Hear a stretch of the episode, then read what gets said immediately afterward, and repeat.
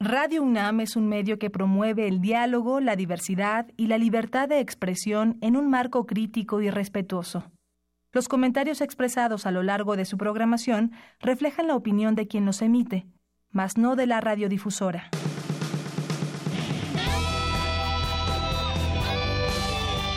Prisma RU. Relatamos al mundo.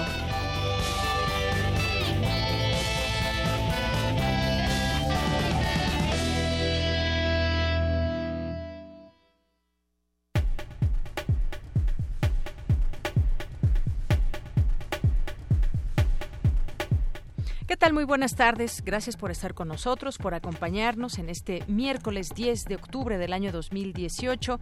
Aquí les saludo con mucho gusto. Soy de Yanira Morán y también todo el equipo listo para llevarle hasta usted la información universitaria de México y del mundo. Y también nos ponemos a, a su disposición a través de nuestras redes sociales, nuestro número en cabina para que se comuniquen con nosotros. Nuestro teléfono 5536 4339, nuestra red social de Twitter arroba Prisma y nuestro Facebook Prisma RU. No dejen de escribirnos y estaremos nosotros atentos. En este día vamos a tener eh, varias cosas y varios temas de qué platicar con todos ustedes. Vamos a platicar del libro El otro laberinto, ensayo sobre la psicología del mexicano en el nuevo siglo con Julio Carrasco Bretón, que esperamos que ya pronto esté por aquí. Y también vamos a platicar posteriormente con Francia Gutiérrez. Ustedes saben que el tema de los damnificados lo hemos tomado aquí y periódicamente vamos informando en qué estatus van de sus eh, acuerdos, en donde las autoridades se han comprometido acuerdos específicos y en algunos momentos pues no han cumplido y aquí estamos nosotros para escucharlos y para que podamos poner eh, podamos escuchar a los damnificados que se han organizado que aquí lo hemos lo hemos señalado también y que ya después de año y casi un mes pues están muchos en eh, condición de prácticamente estar viviendo o seguir viviendo en la calle después de el 19 de septiembre de 2017. Bien, vamos a, platicar aquí con Francia Gutiérrez, que es vocera de ellos, de los damnificados. Vamos a tener también eh, información sobre este día, que es el Día de la Salud Mental, y vamos a platicar con la doctora Silvia Ortiz, que es jefa del Departamento de Psiquiatría y Salud Mental. Ayer ya platicábamos un poco al respecto de este tema y hay cifras que nos llaman mucho la atención y que quisiéramos poder platicar con la doctora y lo haremos más adelante. Hoy es el Día Mundial de la Salud Mental. Y vamos a platicar también con la doctora en biomedicina Fey Ostrowski, autora del libro Mentes Asesinas, la violencia en tu cerebro, en el cual analiza el caso de criminales célebres y pues eh, surgió dentro de la información hace unos días el un presunto homicida de Ecatepec y queremos conocer o tratar de entender el perfil de este tipo de eh, asesinos. O por lo pronto, pues ya también surgió hay un video que se ha filtrado y que se puede observar, escuchar a este personaje Juan Carlos. Vamos a platicar con ella de eso. Hoy es eh, miércoles de arte con Amanda de la Garza, que en esta eh, ocasión nos va a platicar sobre una exposición que vio en el MoMA de Nueva York sobre Judson Chork Theater. Ella nos platicará de qué se trata aquí eh, más adelante. Vamos a tener, por supuesto, nuestra sección de cultura con Tamara Quirós, que entrevistará a Jimena Romo, actriz de la obra Dogville. Y también tendremos, por supuesto, hoy, mañana en la UNAM, eh, las actividades a las cuales consideramos importante invitarles y que ojalá puedan asistir a muchas de ellas. Tendremos información nacional, las breves internacionales, así que quédese con nosotros. Vamos por lo pronto al resumen informativo informativo de este día. Relatamos al mundo. Relatamos al mundo. En los temas universitarios, la Junta de Gobierno de la UNAM designó a José Luis Palacio Prieto como primer director de la Escuela Nacional de Ciencias de la Tierra para el periodo 2018-2022. Esta mañana, con la presencia del rector Enrique Graue, se llevó a cabo la declaratoria M68 Archivos sin Reserva. Alrededor de 19.000 archivos serán liberados para su consulta. Mi compañera Dulce García estuvo presente y nos tiene todos los detalles. Las mezclas entre los grupos o, eh, que nos heredaron a los humanos genes antes benéficos que hoy nos provocan enfermedades. La información con Ruth Salazar más adelante. Especialista en cirugía plástica y reconstructiva habla de la donación de cuerpos en beneficio de los trasplantes. Mi compañera Cristina Godínez nos ampliará esta información y presentan el libro La educación y los retos de 2018, una visión académica. En unos minutos los detalles con Cindy Pérez. Y en los temas nacionales, con el fin de conocer de viva voz los testimonios de pobladores de zonas aledañas a la construcción del nuevo Aeropuerto Internacional de México, tres secretarios propuestos para la nueva Administración Federal realizan esta mañana un recorrido por comunidades de Texcoco un recorrido al que invitaron a los medios de por lo menos siete horas de recorrido en distintas zonas aledañas y comunidades de Texcoco para dar a conocer también sus eh, opiniones, sus puntos de vista o lo que ellos dicen podría ser grandes afectaciones. Senadores de Morena exigieron al gobierno federal en funciones y electo establecer medidas de emergencia nacional para hacer frente al grave problema de los feminicidios. En la Cámara de Diputados, el Comité de Administración aprobó los recursos económicos de fin de año. El monto para cada legislador es de 208.430 pesos. La Secretaría de Comunicaciones y Transportes fue la principal responsable de las irregularidades que provocaron que se abriera el socavón en el Paso Express en Cuernavaca, afirmó la Comisión Nacional de los Derechos Humanos. La Procuraduría General de la República mantiene abierta una investigación contra la exlideresa del CENTE, Elba Esther Gordillo, por defraudación fiscal supuestamente cometida entre 2008 y 2009. Un joven de 18 años acusado de participar en la agresión a estudiantes en la explanada de la Rectoría de la UNAM fue detenido en Tamaulipas, informó la Procuraduría General de Justicia de la Ciudad de México. Debido al que el gobierno de Héctor Astudillo sigue sin garantizar la seguridad, esta mañana un grupo de 33 maestros rechazó viajar a comunidades de la Sierra de Guerrero para reiniciar clases en los planteles de educación básica.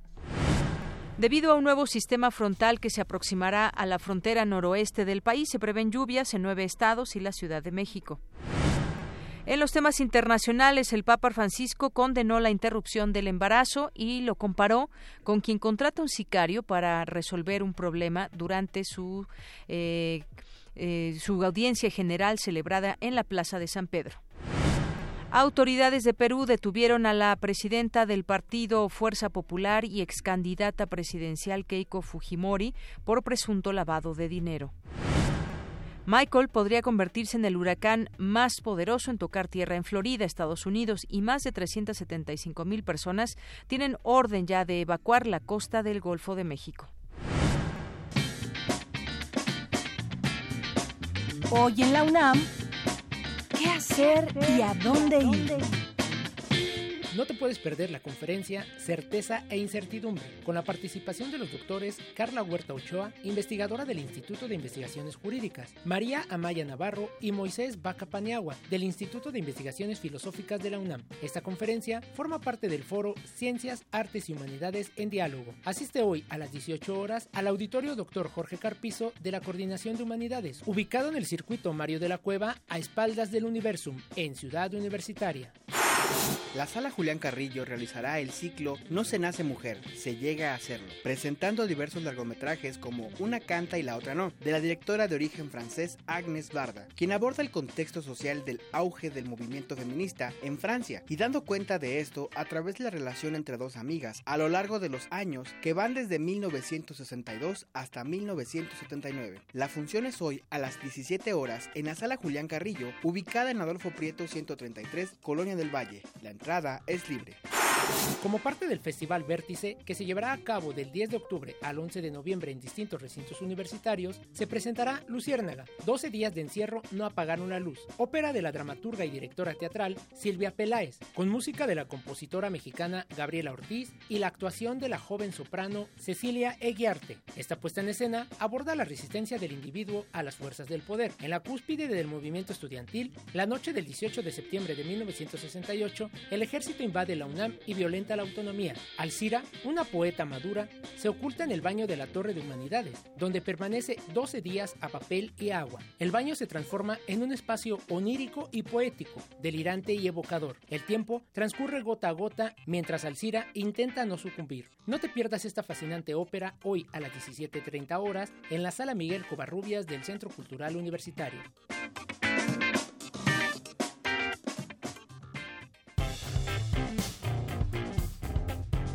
Campus RU. Bien, y en nuestro campus universitario del día de hoy vamos a iniciar con esta información de mi compañera Cindy Pérez Ramírez, la educación y los retos de 2018, que son muchos, sabemos que eh, la educación es la base de todo, pero pues hemos tenido serios problemas en la implementación de una reforma educativa donde muchos no han estado de acuerdo y donde todavía seguimos en esta discusión de qué manera pues echará abajo esta reforma que nos dice del gobierno saliente había avanzado mucho, pero pues también maestros eh, eh, han señalado que no se les tomó en cuenta y bueno, pues una serie de situaciones que debemos ir poniendo en perspectiva. Eh, vamos a escuchar esta información de Cindy Pérez Ramírez. ¿Qué tal, Deyanira? Muy buenas tardes. Me da mucho gusto saludarte en este miércoles. Eh, pues sí, la obra La educación y los retos de 2018 es el resultado de las reflexiones y debates presentados en uno de los foros universitarios, la UNAM y los desafíos de la nación, que se llevaron a cabo entre abril y mayo de 2017. Esta obra colectiva constituye la versión discutida y revisada por 10 académicos especialistas en el tema. Durante el acto realizado en el Instituto de Investigaciones sobre la Universidad y la Educación de la UNAM, el investigador emérito de esa entidad académica, Ángel Díaz Barriga, habló del término del sexenio en materia educativa. Está terminando con mucho bombo porque también está normando el trabajo de los consejos técnicos. Si yo lo veo en el texto, digo qué bonito que los consejos técnicos estén trabajando. Si yo lo veo en la realidad, yo digo cómo le han cargado la mano al maestro de cosas que es imposible que resuelva este, de cosas que no afectan realmente la mejora de la escuela y habría muchas cosas que se podrían hacer. Por ejemplo, la SEP se podría comprometer a entregar los datos con los que el INE hace la clasificación de escuelas para la, eh, eh, de, acuerdo a los datos del INEGI, para hacer la aplicación censal.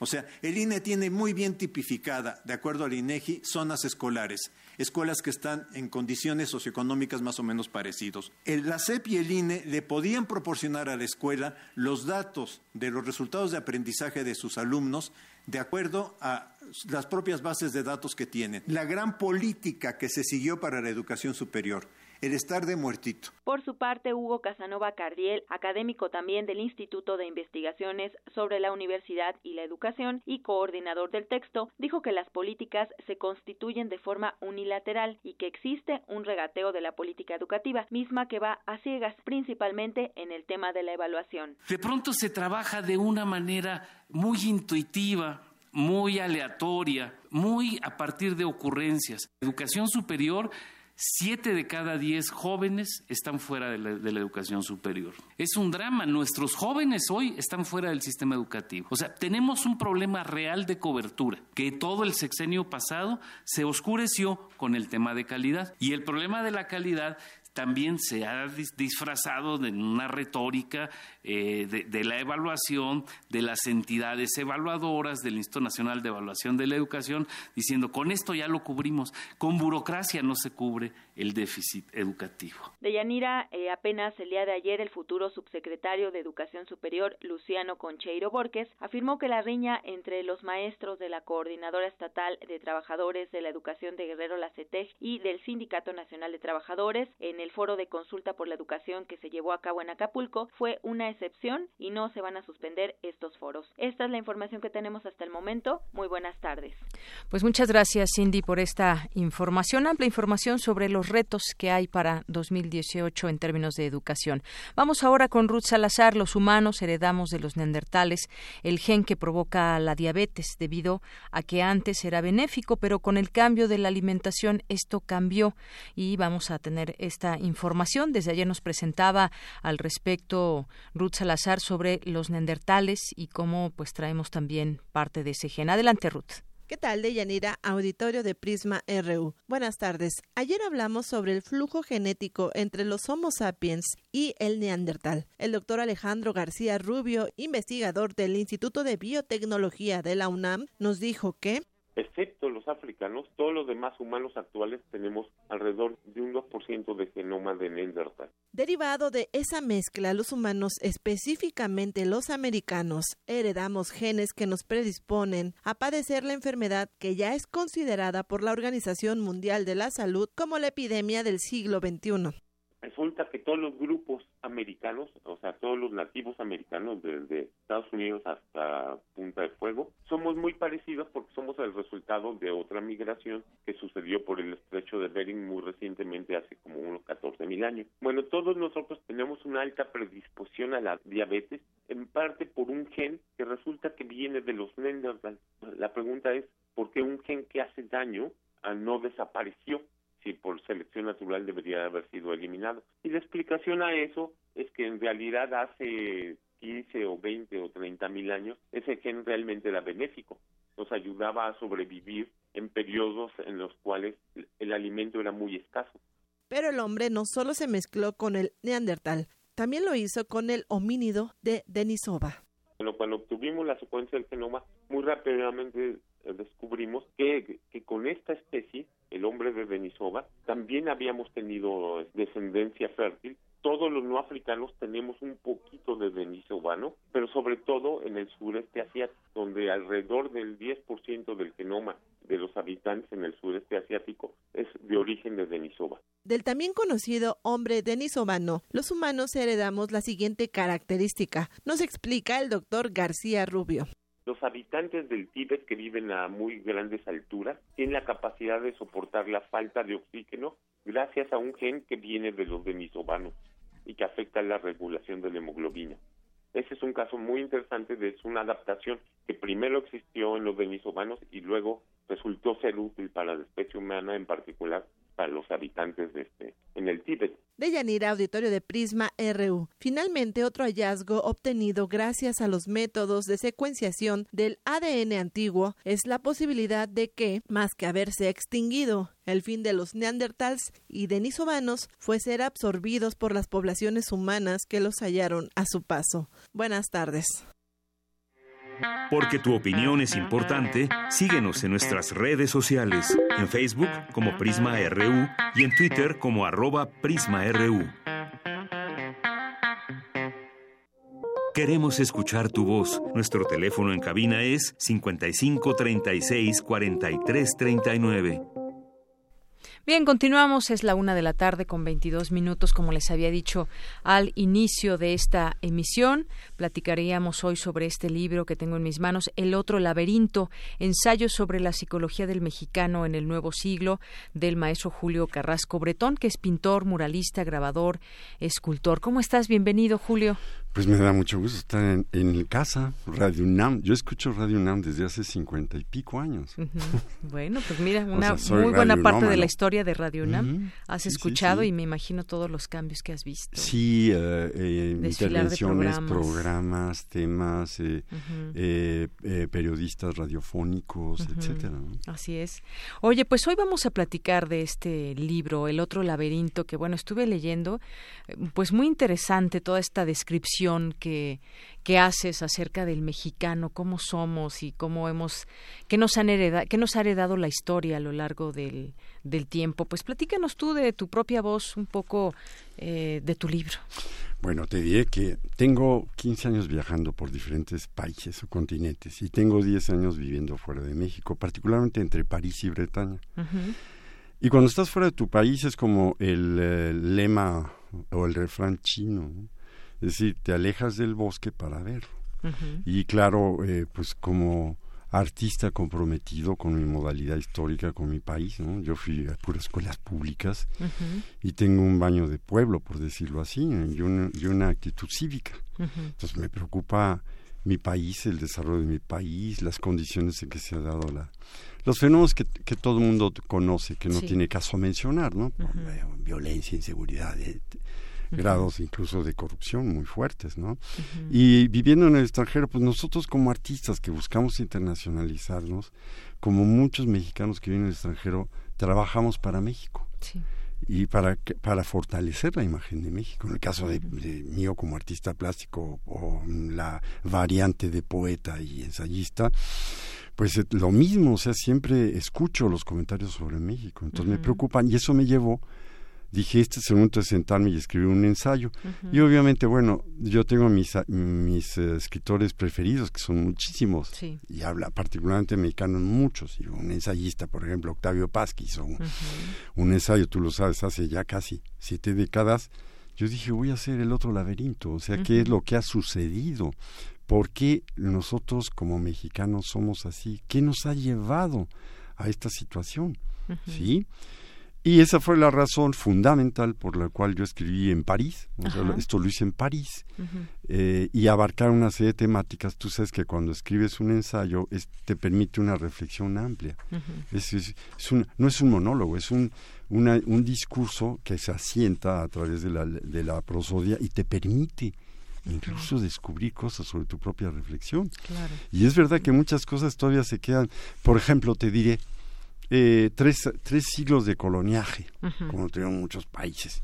Pero no es lo mismo el coloniaje en México, en Perú, habiendo tenido la oportunidad de visitar todos los países de, de Latinoamérica, por ejemplo, a excepción, por ejemplo, de Chile, y ver que los países donde hay más complejos son México y Perú, quizá porque las colonias fueron más brutales debido a las riquezas, las riquezas de minerales pero al mismo tiempo fue aplastante. Es decir, no se puede comparar la, la incursión ah, árabe y la dominación de siete siglos sobre la península ibérica, con un grado civilizatorio muy semejantes, al que se, se desarrolló en, el, en la colonia en México. O sea, es decir, rompieron con la cosmogonía, con todo, pero sin embargo es increíble el fenómeno de xenoménesis. Es decir, así como se heredan, puede brotar después de n número de generaciones una serie de elementos, características, etcétera. Y los mexicanos, por ejemplo, la mayoría, digo, porque hay que distinguir entre el lenguaje particular y social. Mm, la mayoría tiene un problema con el espacio y el tiempo. ¿Por qué razón? Porque su, su existir estaba fundamentado en la naturaleza, no en el mecanicismo imperante que se da en Europa, ¿no? Y después el, el, el, vamos a decir, la filosofía de René Descartes. ¿no? Entonces todo eso influyó y ver, por ejemplo, la, la, separación que existe entre la sociedad gobernada o los componentes, segmentos sociales gobernados, con las huestes o tribus de, de gobernantes. Claro. Y ver cómo el país, a partir de, a mi modo de ver, del 64, el último régimen de López Mateos fue el régimen donde todavía se cumplían ciertos elementos del ideario de la revolución, pero después se empezaron a perder y los grupos eh, gobernantes se empezaron a alejar del pueblo. Y también vino un deterioro de la moral pública como lo digo en el libro. Esto que, no quiero decir que después de la revolución no había hurtos. Sí, eran los eran lo que yo llamo eran las, los robos discrecionales o pudorosos, hasta llegar a, a, esta extroversión de sí mismo. Claro, sí, sí, sí, tienes toda la razón. Eh, y bueno, pues esta actitud cívica de la cual hablas también en el libro, que cómo, cómo que entendemos por, por civismo, cómo lo entendemos, ¿no?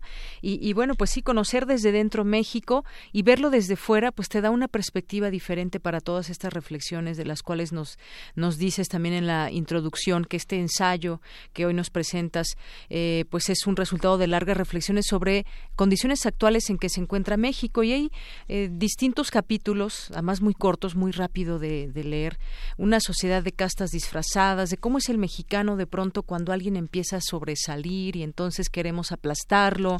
Y, lo que decíamos, ¿qué, entendemos por una actitud cívica o cuando somos, decimos que somos solidarios, pero ¿qué tan solidarios realmente somos? Pues déjame comentarte, el problema es que, por ejemplo, ahora que viene una transición del poder tradicional, vamos a decir, en el Ejecutivo Federal, etcétera, pues la sociedad gobernada también es, tiene un grado de corresponsabilidad. Es decir, cuando se habla de, corrupción no solo es los algunos grupos gobernantes, es una sociedad que también existe, está hay una hay una corrupción escalonada y hay una falta de solidaridad de los sectores. Se habla de México un país unido que solo lo, hace en los ritos nacionales, en septiembre, por ejemplo, pero no hay una cohesión. Es decir, hay una serie de grupos atomizados, por eso yo mencionaba ahí que es el símbolo del puercoespín. O sea, los, grupos sociales mexicanos están juntos, pero no demasiado porque se pican. El día que yo vea a una gente que analiza a otra gente por su calidad humana, no por su dinero, ¿verdad? por su posición política. O sea, hay un racismo y un clasismo en México. Desde el color de la piel. Claro, por eso también menciono en un capítulo, ¿no? La melanina, la factor gente de reconocimiento claro, social. Es cierto, ¿no? O sea, la gente todavía lo ves en algunos pueblos, lo primero que preguntan no es que el, el novio, oye, ¿cómo es tu novia? Pues es blanquita. Y bueno, ¿y qué, qué, qué quiere decir eso? ¿Es un plus? O... Un plus. Eh, y eso tenía que cambiar. O sea, no se trata nada más que cambien a Tlatuani. Se trata de que rompamos con ese síndrome que tenemos y sentamos que la ciudad es nuestra, que la gente no tire basura. ¿sí? Y lo ves en las diferentes clases sociales, lo ves en la condesa con los niñitos bien o las, perdón, que sacan a pasear a sus perros los y no Kent y las los dejan de pronto Claro, ¿qué pasa? Bueno, tiran el cigarro en la calle, ¿no? el, el, señor que pone un mercado tira la cáscara, pero todos somos somos culpables y tenemos que cambiar. Ese es un ejemplo. No tenemos amor ni por nuestra localidad ni por la colonia. Yo quisiera ver, por ejemplo, que haya gente que voluntaria. Estoy hablando generalmente, ¿eh? porque si hay organizaciones que lo hacen. Supuesto, pero que ya sea parte de nuestra idiosincrasia. Eso es importante. ¿Cómo es posible que tengamos este nivel de desarrollo un país con recursos naturales tan vastos? ¿Cómo es posible que no podamos equilibrar esos recursos naturales con recursos humanos? Pero falta tener más credibilidad en nosotros mismos. Por eso hay un capítulo en el que hablo de la, la cuestión de la autoestima. ¿sí? Hay un existe un neocolonialismo interno. Tú lo ves, ¿no? Claro. Y bueno, también este tema de la historia de las clases dominantes. Yo creo que nos acercas bien a este libro. Yo quisiera que pues recomendarlo, por supuesto, y que la gente también, pues leyendo entre las páginas, se va a reconocer seguramente, no sé si en uno u otro capítulo, pero reconoceremos eso que está en nuestro entorno o quizás hasta dentro de nuestro ADN, no lo sé. O de nuestra familia. O de nuestra familia, exactamente. la historia de las clases dominantes, por ejemplo, ¿cómo es que entiende una clase dominante? Económicamente hablando, vamos a decirlo de esta manera, ¿cómo entiende la injusticia social? ¿Cómo entiende que hay mucha gente que no tiene las mismas oportunidades? ¿Cómo lo ve o no, la entiende? Vive en una burbuja. O sea, son las burbujas. O sea, la concepción, perdón que lo diga, de algunos eh, asentamientos humanos, interlomas, etcétera, pues no, viven una realidad ajena a la de a la de la periferia, ¿no? Claro. o sea, no ven esa realidad no, Ni les interesa tampoco. Y también existe un resentimiento social. O sea, también hay una respuesta de, ah, bueno, pues me, me sobajan, pues yo medio trabajo medio pagan, pues yo también, etcétera.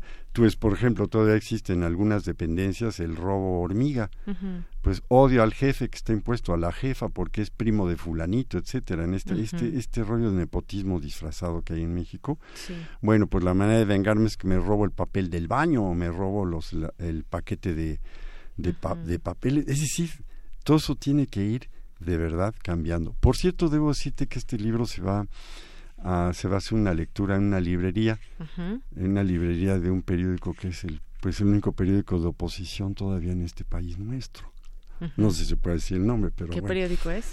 Pues ya la jornada, el día 18 a las 6 de la tarde en la librería de la jornada. Por supuesto, se puede decir y podemos mm, invitar al auditorio mm. a que se acerque a este, a este texto. Mira, yo todavía no lo acabo de leer, voy a la mitad, pero en muchas cosas me he identificado o he identificado eso que pasa con, con, con, el mexicano, ¿no? Como tú dices, no podemos hablar en general, hay muchos esfuerzos en lo personal y en lo grupal, pero nos sigue identificando, por ejemplo, este tema de la corrupción, ¿no? Si se habla de México en el mundo, hay muchas cosas buenas por las cuales hablar de México, pero también hay corrupción y también hay impunidad y también hay feminicidios y muchas otras cosas. Sí, son cosas que yo, pues, estando en el extranjero muchas veces, la gente se, se atrae más por lo negativo que por lo positivo.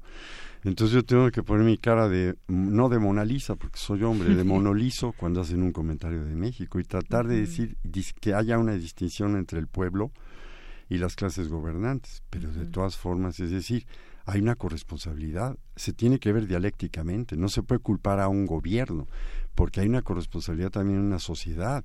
Y ahora vamos a ver, en este periodo nuevo que viene, es bien importante que la sociedad esté muy atenta, porque no se puede cambiar muchas cosas nada más por cambiar una, un gabinete o un presidente, ¿no?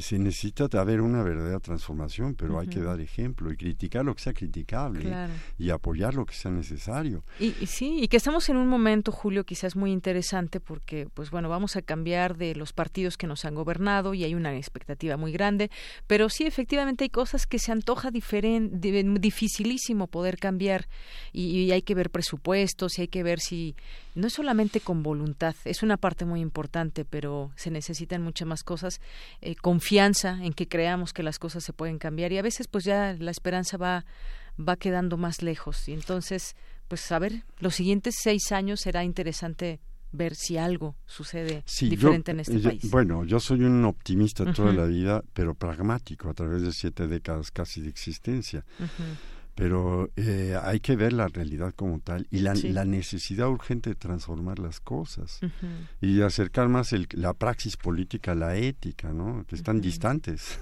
Hay un capítulo donde habla de elipse del poder.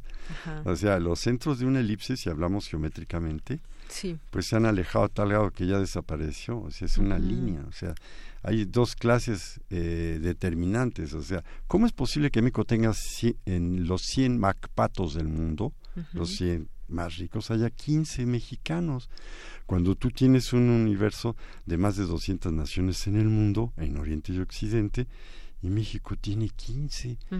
Y sí, y tiene un grado de pobreza altísimo, tiene un nivel de educación bajísimo. Digo, no quiero echarle la culpa, no me interesa meterme con los secretarios eh, tristemente célebres de educación. Pero es que hay que tener una visión amplia y profunda. Tenemos que eh, avanzar en ese nivel promedio que hay de educación en México. Así es.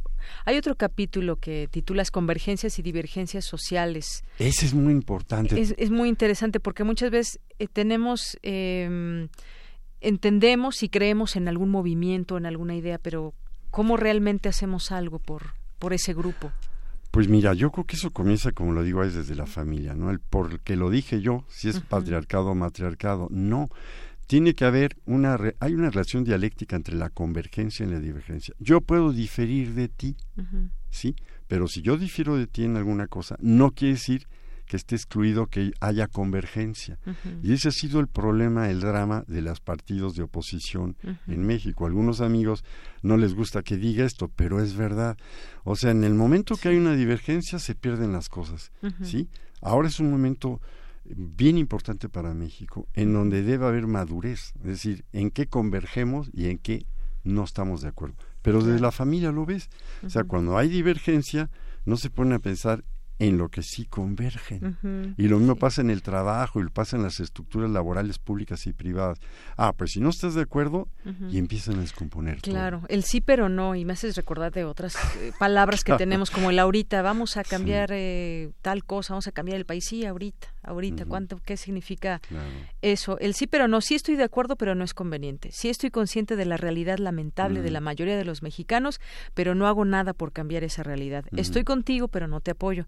Me indignan los asesinatos de periodistas, pero no me sumo a la protesta. La misma expresión inversa es ejercitada con frecuencia. No, pero sí. Porque hay una ambivalencia, también lo ves en mi mundo, ¿eh? en el mundo del arte y de la y de la literatura.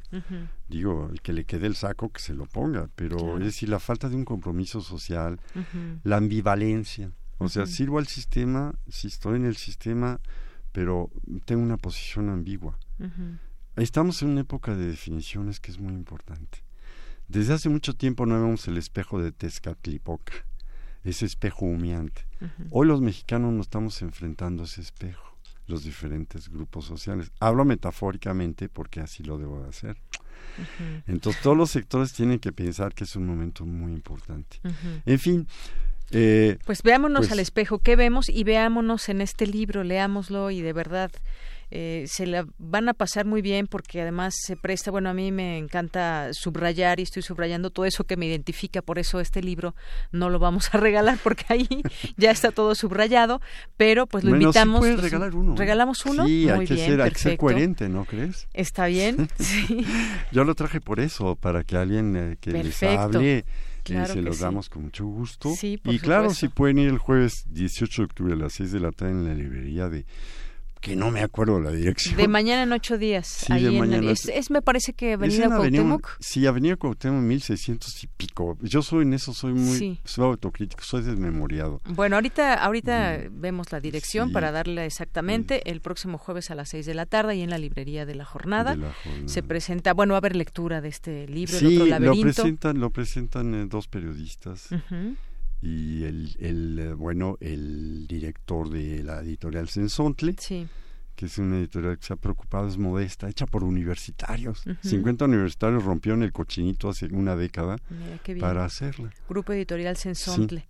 El otro laberinto ensayo sobre la psicología del mexicano en el nuevo siglo. A la primera persona que nos llame al 5536 4339 y que después nos diga qué le pareció estos libros que a veces podemos, tenemos oportunidad de regalar aquí a través de, de la radio para todos ustedes, pues nos interesa saber que además lo vayan, lo vayan rolando el libro, es claro. importante. Sabes, te diré por último si se puede, en París, en las calles, la, está la moda de dejar cajones con libros. Mira, qué Entonces tomas uno, lo lees y lo dejas. Aquí podemos hacer eso, sobre todo por el costo de los libros, por pues la necesidad de la nueva generación que quiere leer muchas cosas.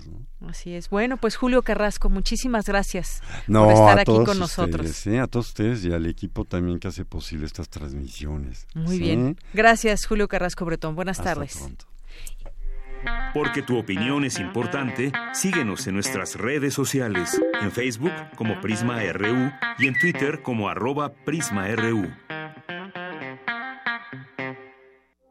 Queremos escuchar tu voz. Nuestro teléfono en cabina es 55 36 43 39. Relatamos al mundo. Relatamos al mundo. Continuamos una de la tarde con 41 minutos. Vamos con mi compañera Cristina Godínez, especialista en cirugía plástica y reconstructiva. Habla de la donación de cuerpos en beneficio de los trasplantes. Adelante, Cristina. De Yanira, Auditorio de Prisma RU, buenas tardes. El doctor Martín Iglesias Morales, coordinador del programa de trasplantes de tejidos del Instituto Nacional de Ciencias Médicas Salvador Subirán, en específico se refirió al área de injertos compuestos vascularizados, que tienen como características tejidos de las tres capas germinales y tejido músculo-esquelético que contiene la piel. Dijo que este tipo de trasplantes son costosos y tardan mucho en funcionar, sin embargo sirven para mejorar la calidad de vida de los pacientes. Tardan mucho en funcionar que requieren rehabilitación y que requieren mayor soporte psiquiátrico que los trasplantes de riñón o de corazón. Entonces son altamente costosos y lo último es, como dice la Secretaría de Salud, para qué hacerlos si no son necesarios para la vida. Si un paciente necesita un trasplante de corazón hay que hacerlo porque si no se muere. Pero, y tomando en cuenta la frase del doctor Alexis Carrel que dijo que a veces la calidad de vida es más importante que la vida misma, bueno, pues es por esa frase que se hacen este tipo de trasplantes, para mejorar la calidad de vida de los pacientes que requieren de estas reconstrucciones. El doctor Iglesias Morales ejemplificó en qué se han utilizado estos trasplantes. Estos tipos de trasplantes se han utilizado básicamente para la reconstrucción de mano, principalmente, brazo, cara, pared abdominal, útero, tráquea, pene, tendones, etcétera. Se han utilizado para lo que ustedes se imaginen. Se parece que el sueño del ser humano de que si alguien tiene una parte lesionada, una parte externa lesionada, la podamos cambiar, parece que se está logrando, porque se utiliza para todos estos tipos de reconstrucciones. El primer Congreso Internacional de Donación de Cuerpos tiene lugar en el auditorio Raúl Fournier Villada de la Facultad de Medicina de la UNAM. Deyanira, este es mi reporte. Buenas tardes. Muchísimas gracias, Cristina Godínez. Y bueno, vamos a continuar. También les decía cuando iniciábamos este espacio, este programa del día de hoy, miércoles 10 de octubre, que platicaríamos con Francia Gutiérrez. Ella es vocera de Damnificados Unidos de la Ciudad de México y ya está en la línea telefónica. ¿Qué tal, Francia? ¿Cómo estás? Buenas tardes. Bien, gracias, Deyanira. Gracias otra vez por el espacio. Francia, pues como sabes, eh, queremos seguir dando seguimiento también a través de este medio y estar atentos de lo que pasa con ustedes. Y bueno, pues eh, la última información que tenemos, más de 600 millones de pesos para la reconstrucción de viviendas fueron por fin liberados para ser entregados a los damnificados, luego de que el Comité Técnico del Fideicomiso Público para la Reconstrucción y Rehabilitación de Vivienda de Uso Habitacional lo aprobó. ¿Cómo va? Eh, pues cómo es que estos 600, millones van a ser utilizados y cómo ha sido la comunicación con ustedes. Eh, pues hemos dado eh, puntual conocimiento a, toda la ciudadanía a, través de estos espacios casi semana a semana de que estamos logrando acceder a los recursos, pero cada semana nos ponen una barrera a, pocos centímetros antes de llegar a la meta. Pero esta vez sí es eh, realidad los recursos que garantizan las obras de rehabilitación de los primeros 18 edificios de los Estados Unidos de la Ciudad de México ya están en las cuentas eh, mancomunadas de las administraciones de cada uno de estos edificios. Esto es el, el, punto de, conclusión en el que se engloba que ya hubo un proyecto revisado, que ya eh, se cumplieron todas las formalidades de contratos, tenemos eh, unos expedientes muy muy gruesos que, que nos avalan que este procedimiento para llegar a esta cuenta se ha agotado, ahora necesitamos ya pasar a las obras. En el caso de los nueve edificios nuestros del multifamiliar Tlalpan, estos se encontraban eh, en trabajos preliminares porque pues las empresas tenían confianza de este proceso que estábamos llevando a cabo y emprendieron estos trabajos preparativos de empezar a, retirar puertas, balcones, ventanas, etcétera, preparar el área para que ahora sí ya con el recurso seguro se emprendieran los trabajos de reforzamiento. Estos reforzamientos van a hacer que todos tengan el nivel de seguridad eh, como si tuvieran el mayor daño de los que se presentaron en los edificios, como si todos estuvieran en rojo. Se van a reforzar desde los cimientos hasta el último piso y también pues las zonas que vayan digamos destrozando por el propio trabajo las van a volver a rehabilitar para que sean edificios completamente habitables. Claro, Francia. Los, primeros 18 edificios, que son nueve del multifamiliar Tlalpan, siete de Girasoles 3, uno de Insurgentes Norte 476 y otro en Rincón eh, del Sur, edificio 15, edificio eh, 15, edificio 5, esto en Xochimilco. Y esto pues eh, está garantizándole un poco la tranquilidad de que ahora sí empieza el proceso de reconstrucción, pues para más de 2.000 familias que integran esta comunidad.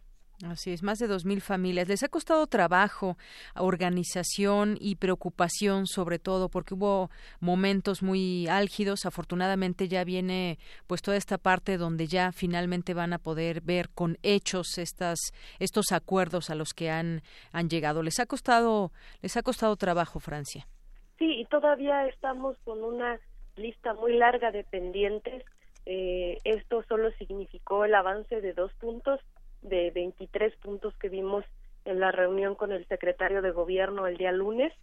Eh, lo que está ahora en, en la fila de, de, poder avanzar es hoy en la Comisión para la Reconstrucción tienen que aprobar una acción para recursos suficientes para el edificio 1C, al cual yo pertenezco, el colapsado, eh, porque hicieron un cálculo eh, pues previo a la realización del proyecto de 24 millones y hoy requerimos que ese monto ya con el proyecto que se presentó se amplíe a 31 millones de pesos para que pues le dé garantía de toda la obra eh, para habitabilidad también a 40 familias que eran las que perdimos nuestro patrimonio con el sismo. También eh, siete familias están esperando el apoyo eh, de recursos con la apertura de cuentas del fideicomiso, pero estas son siete familias de diferentes edificios eh, que han sufrido exclusión eh, como un producto del modelo de redensificación o un modelo de promoción de créditos en los edificios. Estas familias, pues, hemos eh, dicho que no estamos en condiciones de asumir créditos ni eh, eh, aprobamos la redensificación. En sus edificios votaron el 50% más uno por estos dos modelos y pues eh, estamos buscando que a estas siete familias se les eh, apoye con el recurso que por ley corresponde, con la publicación del lineamiento que ahí encuentran cabida y en el cual participamos directamente para su redacción. Y el último pendiente con mayor rezago es el de la zona oriente, eh, Tláhuac e Iztapalapa, que ahí son pues cientos de familias que hoy todavía no tienen estudios de, de suelo para ver las grietas, qué tanta afectación pudieran tener a la hora de reconstruir, reforzar o en el último de los casos este pues un, un, tema de migración de las familias que es lo que menos quisiéramos por cuestiones de arraigo en la propia comunidad.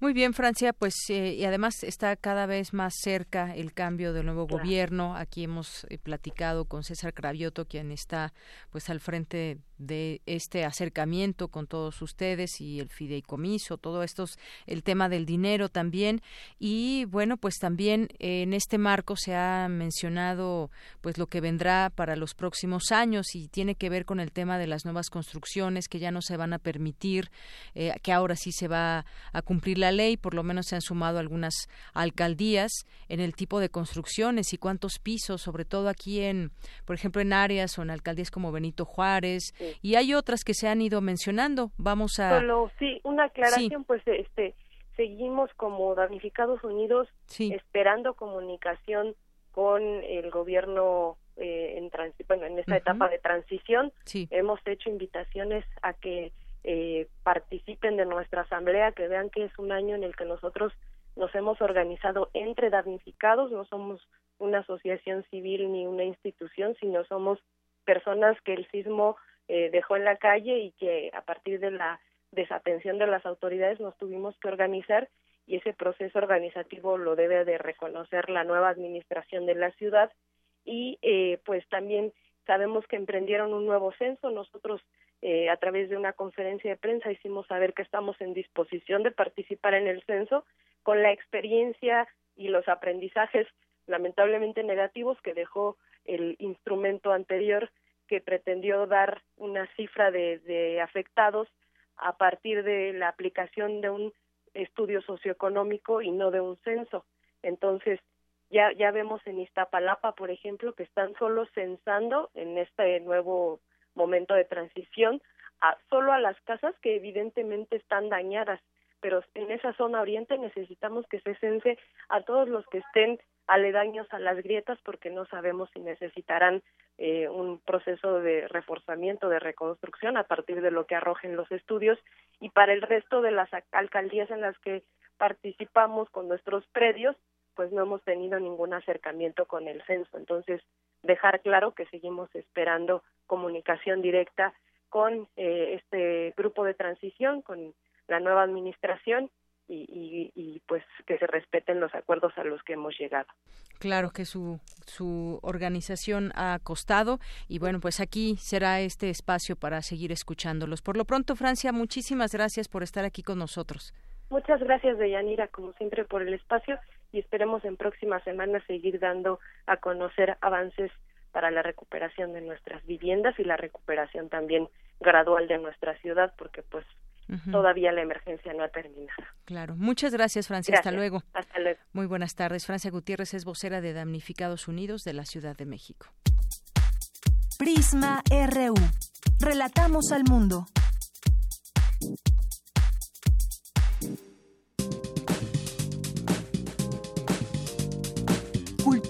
RU.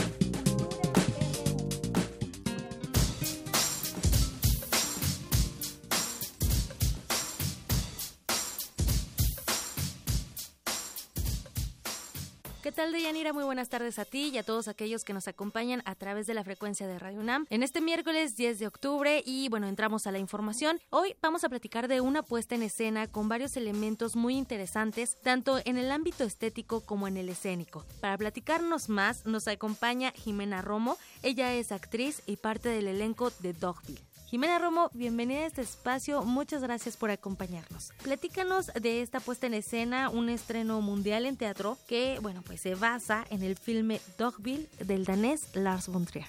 Pues sí, justamente estamos eh, por primera vez aquí en México eh, poniendo la adaptación de esta película que en su momento fue pues muy importante que que ha trascendido en la historia cinematográfica. Habla de una historia que creo que en este momento es muy pertinente. Eh, estamos muy contentos porque la adaptación de Miguel Can ha sido aprobada por el mismo Largo Trier. Creo que en este momento para México esta obra es, es ideal y estamos muy contentos con el resultado, seguimos dándole y pues nada, esperamos que el público venga y que la reciba y esperamos saber qué es lo que les genere y que pero, pero realmente estamos muy contentos. Muy bien, Jimena. Oye, desde que escuchamos Lars von bueno, pues llama la atención. Y bueno, la historia de Grace, que es el personaje que interpretas, nos va haciendo también testigos de toda una atmósfera que nos permite conocer no solo al pueblo de Dogville, sino también sus costumbres, sus habitantes y despierta de cierta forma una identificación con esos personajes.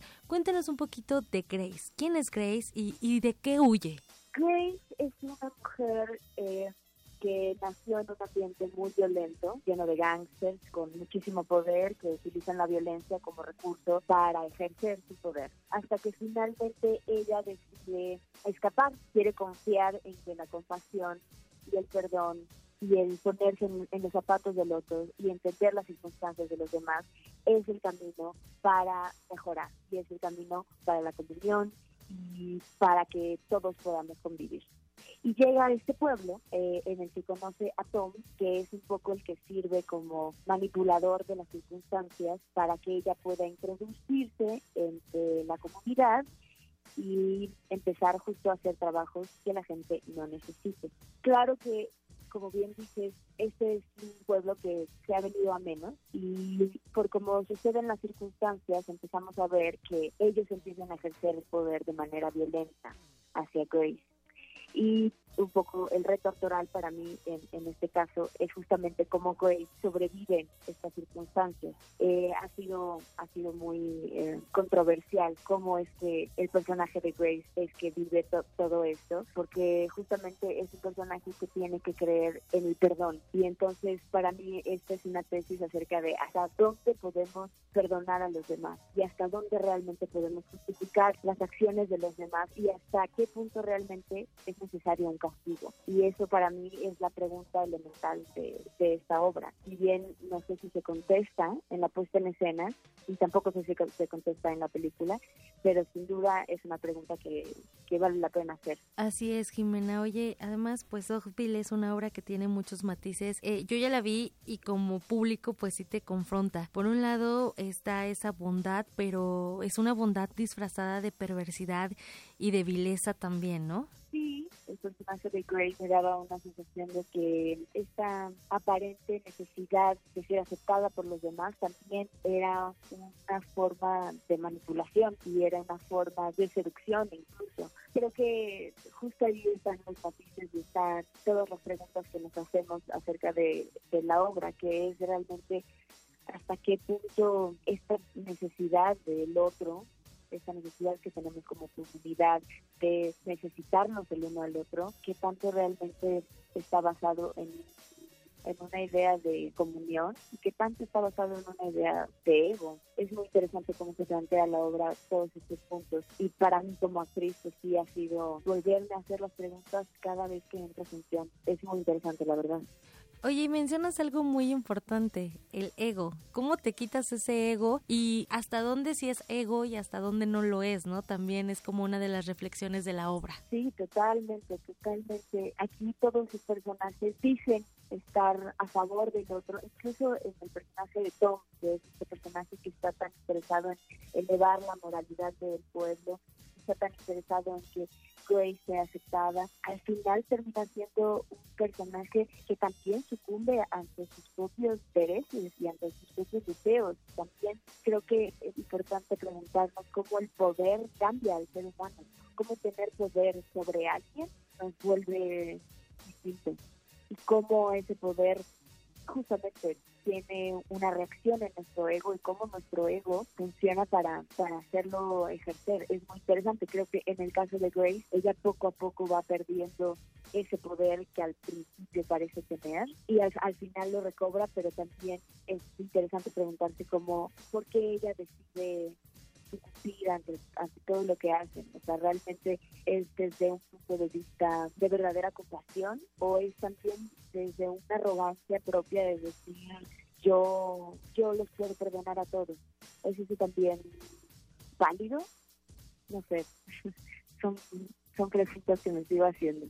No, y que también nosotros como público nos vamos a hacer, Jimena. Oye, compartes escenario con 18 actores, todos bajo la dirección de Fernando Canek. ¿Hasta cuándo podremos disfrutar de esta puesta en escena? ¿Hasta cuándo podemos conocer al pueblo de Dogville, a sus habitantes? Por ahora estamos en el Helénico, todos los lunes a las 8 de la noche hasta el 10 de diciembre. Entonces todavía hay tiempo. Esperemos que después haya otra temporada porque sin duda, como dices, hay 18 actores en escena que son maravillosos, son actores con muchísima trayectoria y yo no puedo ser más afortunada de, compartir el escenario con ellos. Dudas son unos monstruos que, que vale la pena ir a ver y que vale la pena ver cómo reflejan este pueblo de Dogville y cómo, cómo hacen que esta historia cobre vida la verdad que ha sido fenomenal ver, ver su trabajo y, no puedo ser más afortunada. Muy bien, Jimena, pues tenemos entonces una cita todos los lunes en el Teatro Helénico, allá en Avenida Revolución, para la gente que nos escucha no nos queda más que pues desearte mucho éxito con esta puesta en escena y de verdad muchísimas gracias por acompañarnos en este espacio. No, muchísimas gracias a ti, espero que la vayan a ver y espero que la disfruten muchísimo, ya me dirán qué es lo que piensan, pero muchísimas gracias por, por la entrevista y por el espacio. Al contrario, Jimena, muchísimas gracias a ti y bueno, pues ahí está una opción teatral. Por hoy me despido, les deseo que tengan una excelente tarde. Bien, y con esto nos vamos al corte. Son las 2 de la tarde y volvemos a la segunda hora de Prisma RU. Relatamos al mundo. Relatamos al mundo. De los riesgos del poder se ha dicho todo. Y aún así, a lo largo de los siglos, todo lo que se ha dicho ha vuelto a ocurrir. Lunes de Teatro de Radio UNAM te invita a contemplar el reflejo de la lucha por el poder en el México contemporáneo al lado de los clásicos. Calígula y Británico. Versión libre de Santiago de Arena a partir de los textos homónimos de Jean Racine y Albert Camus. Dirección Sergio Cuellar. Todos los lunes de octubre a partir de las 19 horas en la sala Julián Carrillo de Radio UNAM. Adolfo Prieto, 133, Colonia del Valle, cerca del Metrobús Amores. Entrada libre, solo para mayores de edad. La cuna de las instituciones políticas y sociales se tambalea. Radio, UNAM. Experiencia, sonora.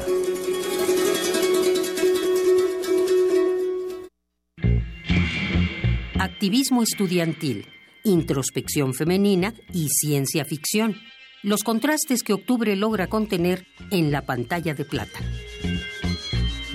Cineclub Radio Cinema de Radio UNAM te invita a asistir a las funciones dobles que inaugurarán un nuevo ciclo de cine cada miércoles. Una canta y la otra no. Ella es hermosa cuando se enoja. Guerrilla estudiantil femenina, los misterios del organismo, fresas sangrientas. Sabrinsky Point. Yo disparé a Andy Warhol y Barbarella. Todos los miércoles de octubre a las 17 horas y a las 19 horas en la sala Julián Carrillo de Radio UNAM, Adolfo Prieto 133, Colonia del Valle, cerca del Metrobús Amores. Entrada libre. Dos funciones al precio de una proyección invaluable. Unidad sin confrontar. Los jóvenes de México estamos siempre al frente de los grandes cambios sociales. Somos los jóvenes del 68 y el despertar cultural. Somos los jóvenes del 85 que abrimos paso a la democracia. Y somos los jóvenes que en el 18 estamos combatiendo la corrupción. Caminando sin descanso para que los derechos se respeten, para que tengamos justicia, para construir la democracia. Dimos un paso y ya caminamos kilómetros. Empezamos unos cuantos y hoy somos millones, porque estamos al frente del cambio. PRD.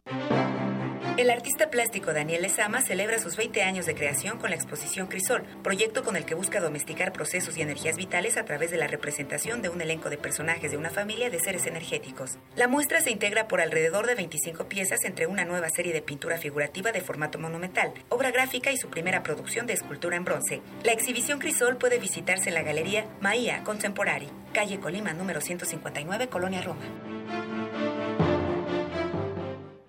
La revista de la universidad en radio. Te invitamos a escuchar esta serie, donde cada mes diferentes personalidades se darán cita para dialogar sobre los conceptos a los que se enfrenta día con día el ser humano. Música, extinción, revolución, palabras. Cada tema será abordado desde la visión de nuestro invitado semanal. Dialoga con nosotros todos los jueves a las 16 horas por el 96.1 de FM en el papel, en la pantalla, en las ondas y en la web. La revista de la universidad abre el diálogo en Radio UNAM. Experiencia sonora.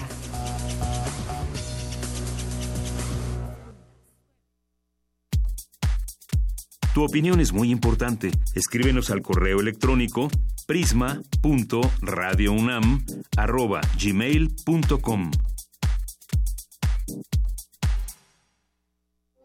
Queremos escuchar tu voz. Nuestro teléfono en cabina es 55 36 43 39. Mañana en la UNAM, ¿qué hacer y a dónde ir? Mañana inicia Al Encuentro del Mañana 2018, evento que busca apoyar a los estudiantes en la elección de su futuro académico y profesional. Aquí encontrarás información relevante acerca de la oferta académica, así como de los apoyos y servicios que ofrece la UNAM y otras instituciones de educación media superior y superior, públicas y privadas. Asiste del 11 al 18 de octubre, de 9 a 17 horas, en el Centro de Exposiciones y Congresos, ubicado en Avenida del Imán, sin número, en Ciudad Universitaria. Recuerda que el próximo sábado 13 y domingo 14 de octubre se realizará la Sex Fest, feria informativa sobre sexualidad para adolescentes y padres de familia, organizada por el Programa de Prevención de Embarazo en Adolescentes a través de la División de Investigación de la Facultad de Medicina de la UNAM. Asiste el 13 y 14 de octubre de 10 a 16 horas al antiguo Colegio de Medicina, ubicado en República de Brasil, número 33, Centro Histórico. La entrada es libre. La UNAM, a través de la Coordinación de Difusión Cultural y la Dirección General de Música, convocan a jóvenes compositores a participar en el proceso de selección para la beca a la Cátedra Extraordinaria Arturo Márquez de Composición Musical 2018. Consulta las bases en www.musica.unam.mx diagonal más diagonal convocatorias. Bien, pues continuamos aquí en Radio UNAM, en Prisma RU. Vamos ahora con información. Bueno, antes, antes vamos a mandar rápidamente saludos aquí a quienes están asomándose por las redes sociales. Aquí Yomero desde la del Valle nos hace llegar la programación de la sala Julián Carrillo. Muchísimas gracias y aquí, por supuesto, la compartimos. Eh, también Carnalita del Mundo, Gustavo Urrutia, César Soto, Francisco Javier, Joaquín S., eh, Víctor Manuel Guerrero, El Sarco Quetecuani, muchos saludos. Eddie Eddie nos dice feliz miércoles. Gracias. Abril Violeta, Alejandro Cardiel, que se apuntaba para el libro, pero ya solamente teníamos uno que nos trajo aquí el autor, Alex Cardiel, pero bueno. Eh, Ojalá que en otro momento te podamos regalar este mismo libro es muy interesante. Más 52 Efre nos dice, hola eh, a todo el equipo, qué tema tan complejo, pues ese laberinto se ha vuelto más agudo y complejo. Quizá más eh, triste es saber que es atávico y no hemos avanzado mucho. Felicidades a Julio por su reflexión. Saludos, gracias. Más 52 Efren, JRGR, MXD, muchos saludos.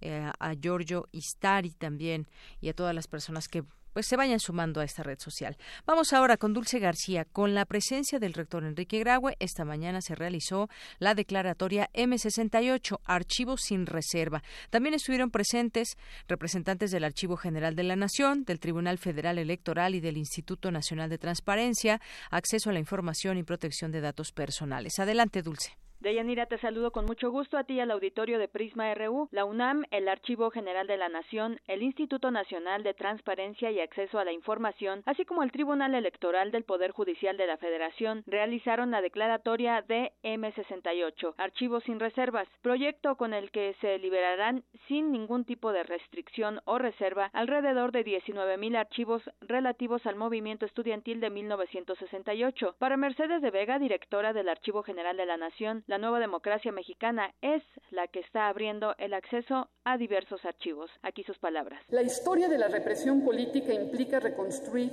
un proceso cerrado al escrutinio. De ahí el valor de los documentos del proyecto M68 que estarán disponibles. Para hacerse realidad, la consulta de algunos de los fondos documentales que se encuentran en el AGN requirió un cambio político mayor que fue la alternancia en el poder presidencial a inicios de este siglo.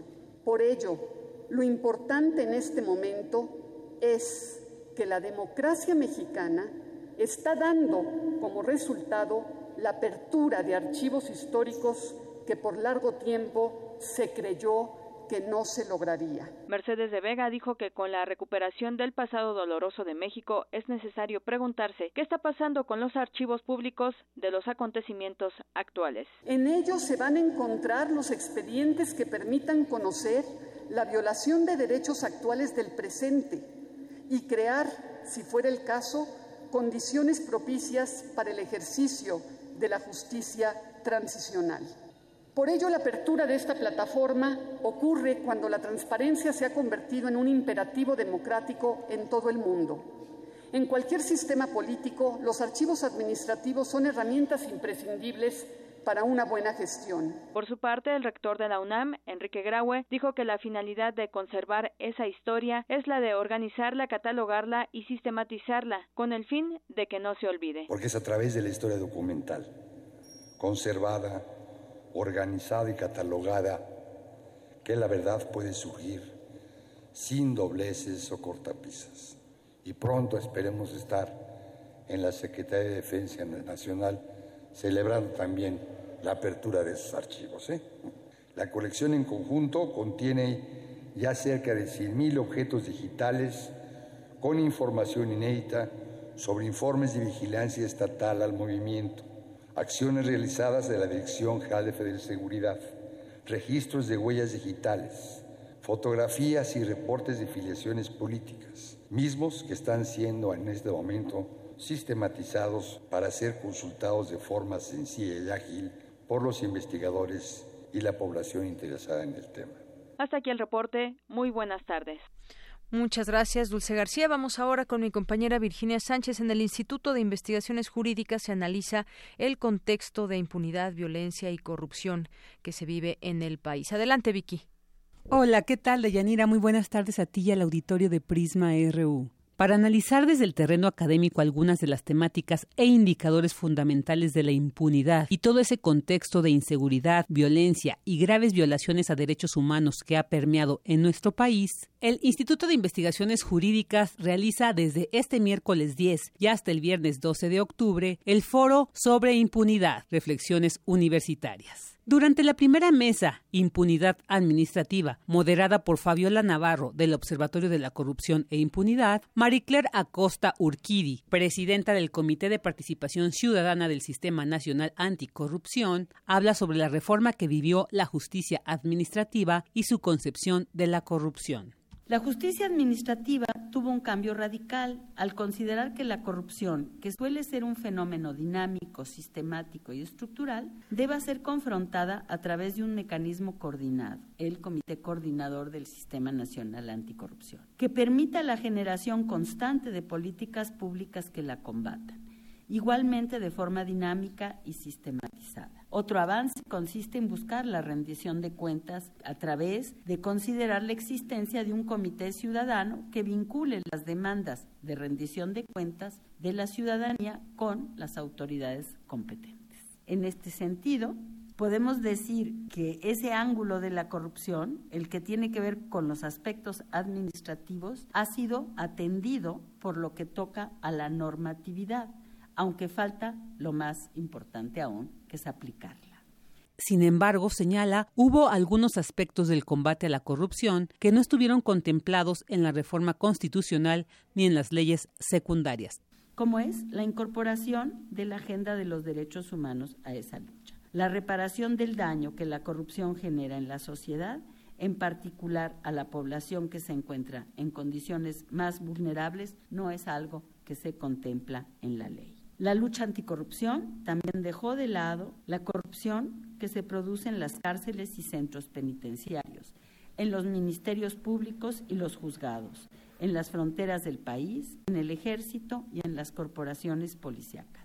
Las reformas no contemplaron los vínculos entre los servidores y representantes públicos y el crimen organizado, que puede ser la muestra más grave de la corrupción. Tampoco están previstas las acciones del Estado para recuperar lo saqueado. Hay un universo por recorrer y por eso es preciso que la próxima agenda de combate a la corrupción se centre también en las víctimas de la misma.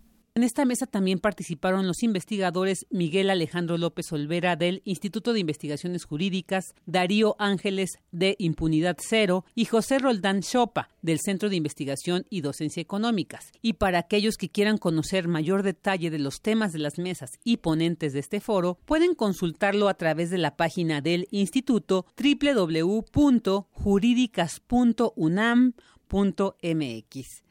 Este es el reporte de Yanira. Muy buenas tardes.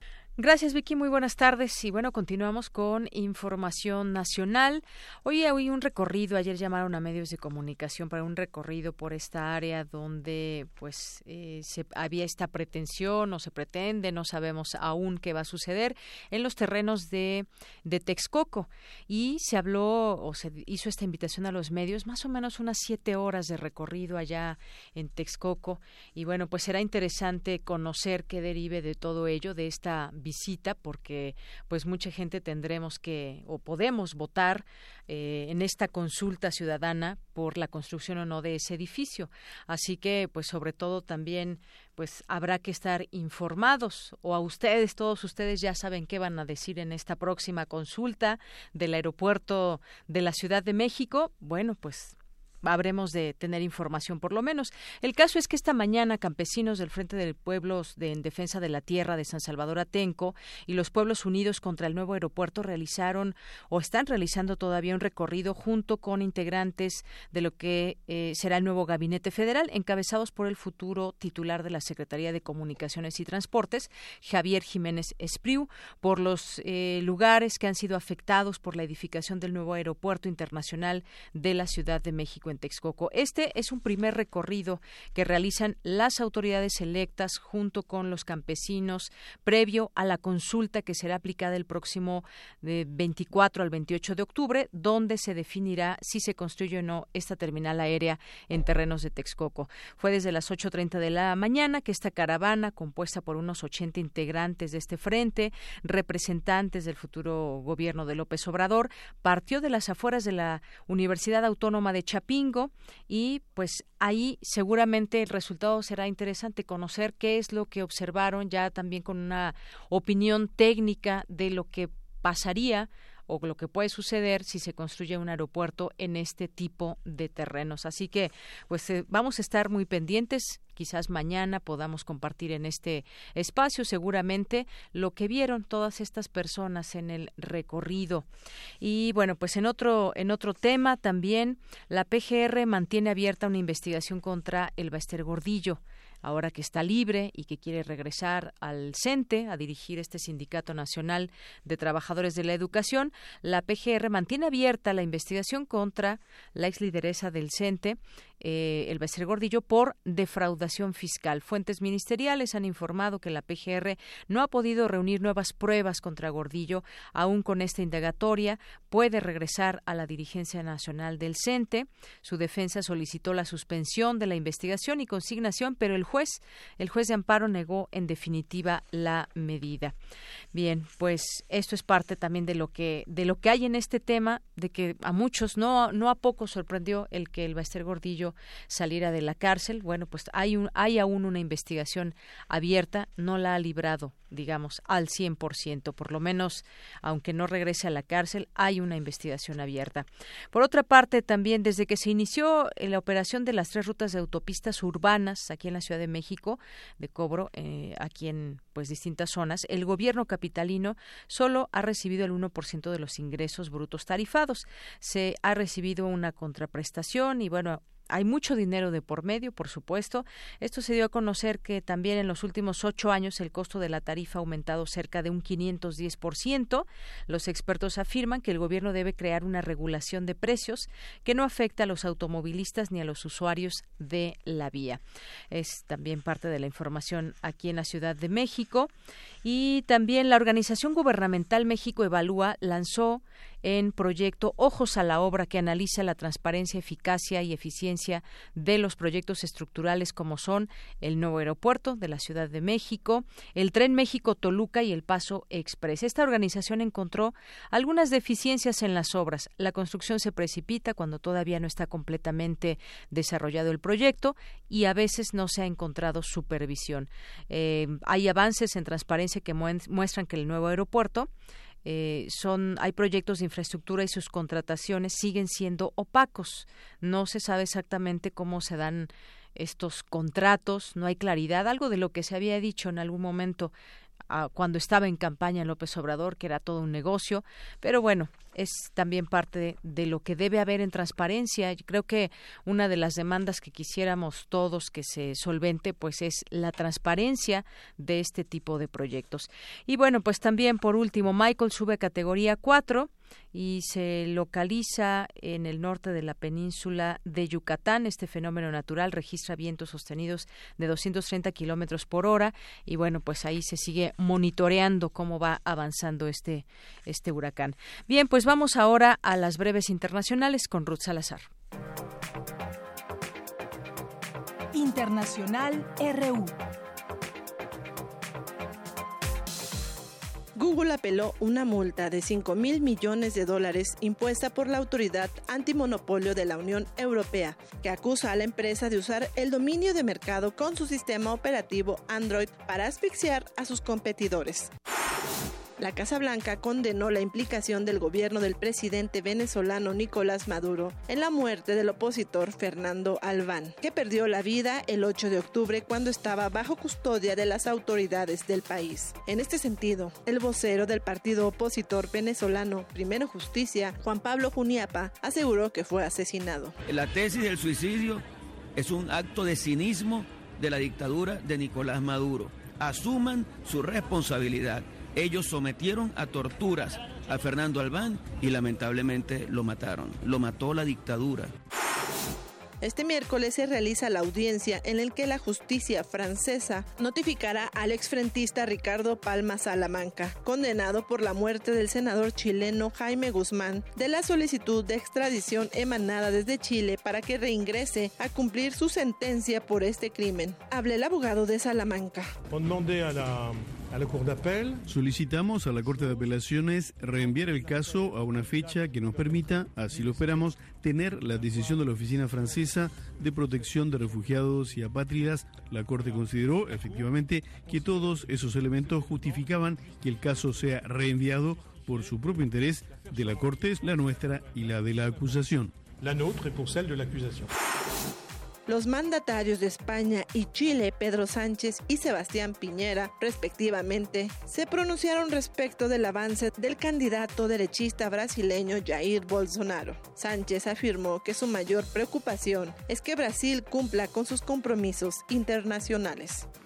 Creo que eh, anunciar que un país tan importante como es Brasil se pueda eh, salir del Acuerdo de París eh, cuando evidentemente antes de ayer teníamos una información por parte del panel de científicos eh, de Naciones Unidas diciendo y alertando sobre las consecuencias ya inmediatas que estamos sufriendo del calentamiento global del planeta y que tenemos que tomar decisiones muy urgentes, muy drásticas para poder eh, no sobrepasar ese objetivo del dos, de los dos grados, pues evidentemente es de una enorme preocupación para el Gobierno de España.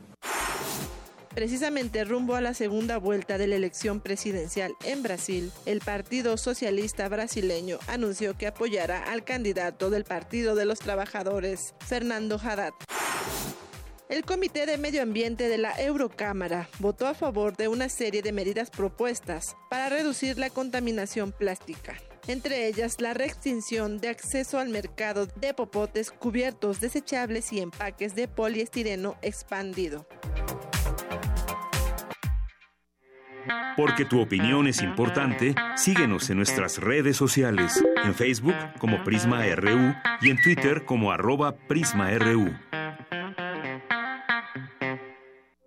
Queremos escuchar tu voz. Nuestro teléfono en cabina es 55 36 43 39.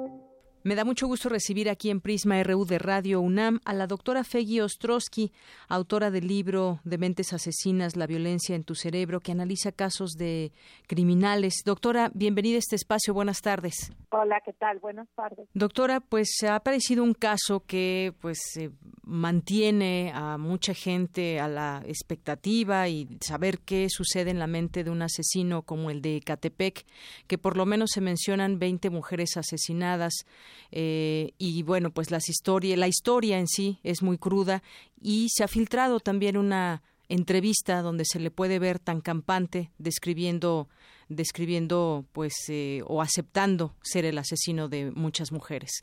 ¿Cómo, cómo ve usted cómo entender ese tipo de, de personas, de mentes? Bueno, mira, creo que tienes razón, a todos nos, nos aterroriza y si tú ves esta persona, tú no le ves nada, en su físico que te pudiera alertar de que es alguien muy peligroso.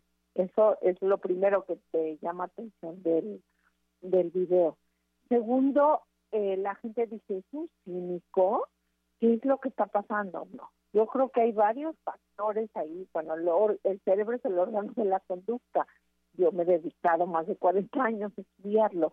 Y entonces lo que ¿qué pasa en su cerebro? ¿Por qué tiene estas conductas? Y uno de los factores interesantes o importantes es cómo se gestan estas personalidades, qué da lugar. Y él reporta una historia de abuso de la infancia, abuso sexual por parte de alguien que la mamá contrataba para cuidarlo. Luego, otro factor eh, que llama la atención es que eh, sufre un traumatismo cronocefálico importante. Dice que se cayó de dos metros de altura y también eso que estuvo un mes en el hospital. E, es el segundo factor o uno de los factores. Segundo, también habla de una mujer Mónica, que no sabemos quién es, que lo abandona y que va gestando desde que de la infancia tiene este odio a las mujeres. Segundo, tiene relaciones interpersonales que son poco satisfactorias, que lo abandonan, donde le causan dolor. Y, va gestando este odio, o sea, no es que un día desee a matar mujeres, se va gestando este odio durante muchos años y de repente decide actuar estas fantasías y empieza a matar mujeres, que es terrible, y toda esta historia de además sórdida, que saca los huesos, y que los, los restos de las personas los lleven en un carrito de bebé eso se llama también, eso duele a todos nosotros. Eh, doctora, eh, justamente hay rasgos que quizás podemos ir eh, conociendo de esta de esta persona. Había dicho que pues comenzó a matar mujeres luego de que su esposa se separó de él. También hace referencia a que ha sido víctima de abuso sexual y que pues a través de una mujer que lo cuidaba de niño y pues también describe a su mamá como una persona que sostenía relaciones con varios hombres. Esto quizás nos puede dar pauta para tratar de entender eh, desde ese quizás sufrimiento su actuar? Mira, yo creo que nada es justificar, es tratar de entender qué lleva estas conductas. Y sí, hay varios factores que llevan a que esta persona genere estas conductas, porque mm, la gente piensa, es un cínico, qué horror, hay que quemarlo, hay que matarlo. Yo creo que hay que entenderlo para que esto ya no ocurra otra vez. Y en México, en la frecuencia de abuso físico, psicológico y sexual en contra de los niños es muy frecuente. Es eh, cuatro o seis de cada diez niños sufren abuso. Y creo que es pues, es, una llamada de atención. Claro, doctora, como usted bien dice, justificar no, pero entender, tratar de entender ese tipo de mentes. Y usted nos dice también, el cerebro, por supuesto, juega un papel muy importante. En este caso, estaríamos quizás hablando de, de algún tipo de enfermedad mental. Mira, es complicado porque lo que estamos viendo es hay esta historia de abuso y el abuso genera alteraciones en el cerebro. Luego hay un golpe muy importante en, en, la cabeza. Y entonces no es justificar su conducta, tratar de entenderlo porque eso podría generar estrategias de intervención y estrategias de prevención para que no vuelva a ocurrir. Y, además, bueno, pues testigos que han sido entrevistados, que lo conocían como vecino de, de, ese lugar donde vivía, de la calle, pues lo describen como una persona normal, es decir, no había algo que tuviera alguna característica en particular en su forma de ser que les habría llamado la atención, lo veían una persona completamente normal junto con su pareja. Pero si tú lo ves en una fotografía o lo ves en la calle, eso es lo que nos llama la atención, que no existe alguna característica física. Ah, y si tú ves la entrevista, inclusive dice, hoy mis patrones, ustedes son mis patrones, deben llegar los nuevos patrones. Es una persona hábil que trata de manipular a los demás, ¿no? Muy bien, entonces esas son, digamos, pues como las características que dan pauta a poder ir entendiendo este tipo de, conducta. Faltará que pues se le hagan todos los exámenes eh, médicos conducentes, pero pues definitivamente ahí eh, quizás en estas pruebas las del cerebro revelarían algo.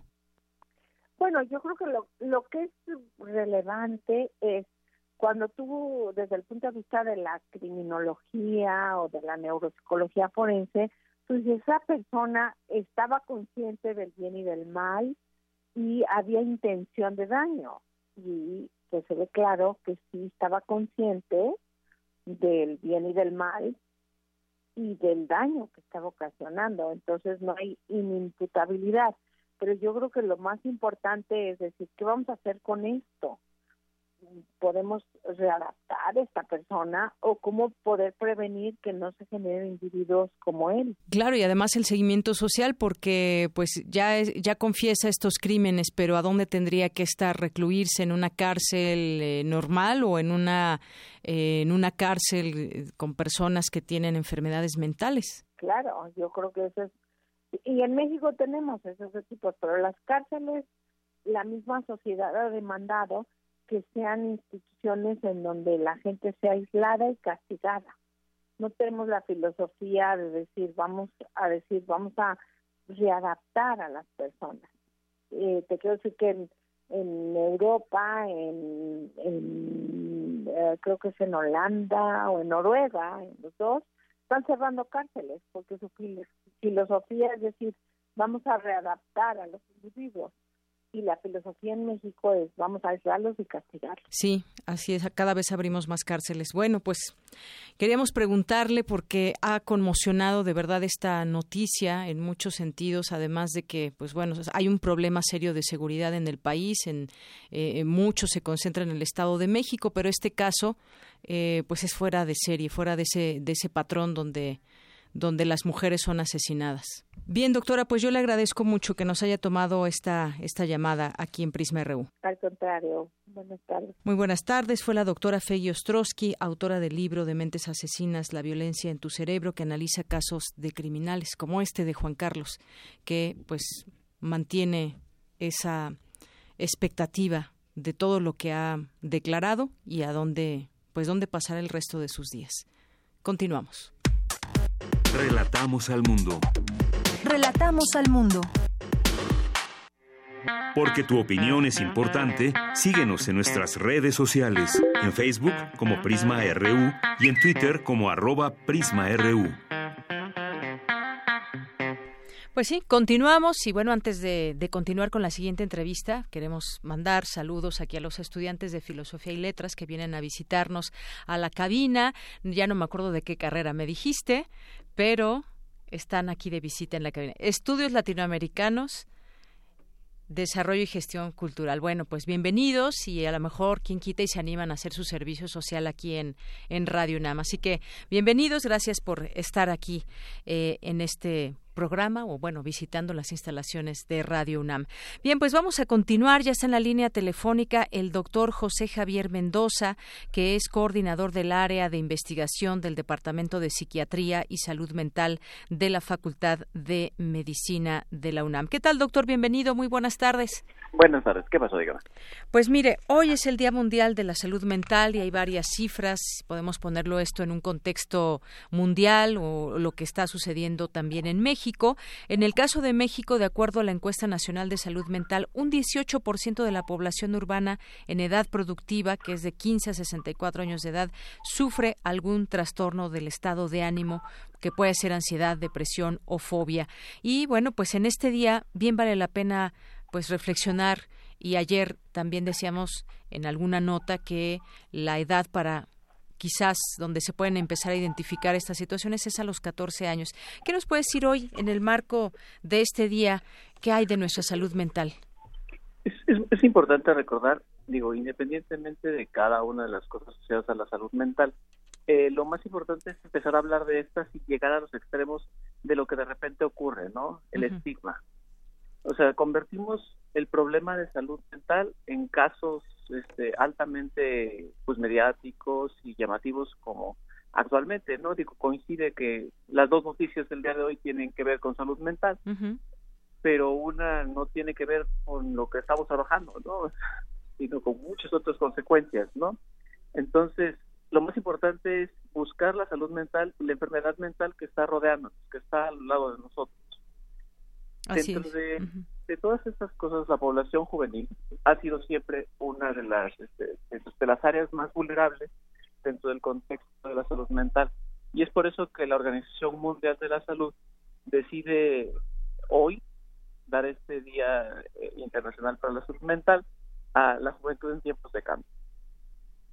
El hecho de que de hablar de la juventud en tiempos de cambio eh, se refiere principalmente a que siendo la juventud de todos modos un área de vulnerabilidad en la que estamos desarrollando identidad, cambiando, entrando a la universidad, cambiando de escuela, enfrentándonos a nuestros cambios, un montón de cosas.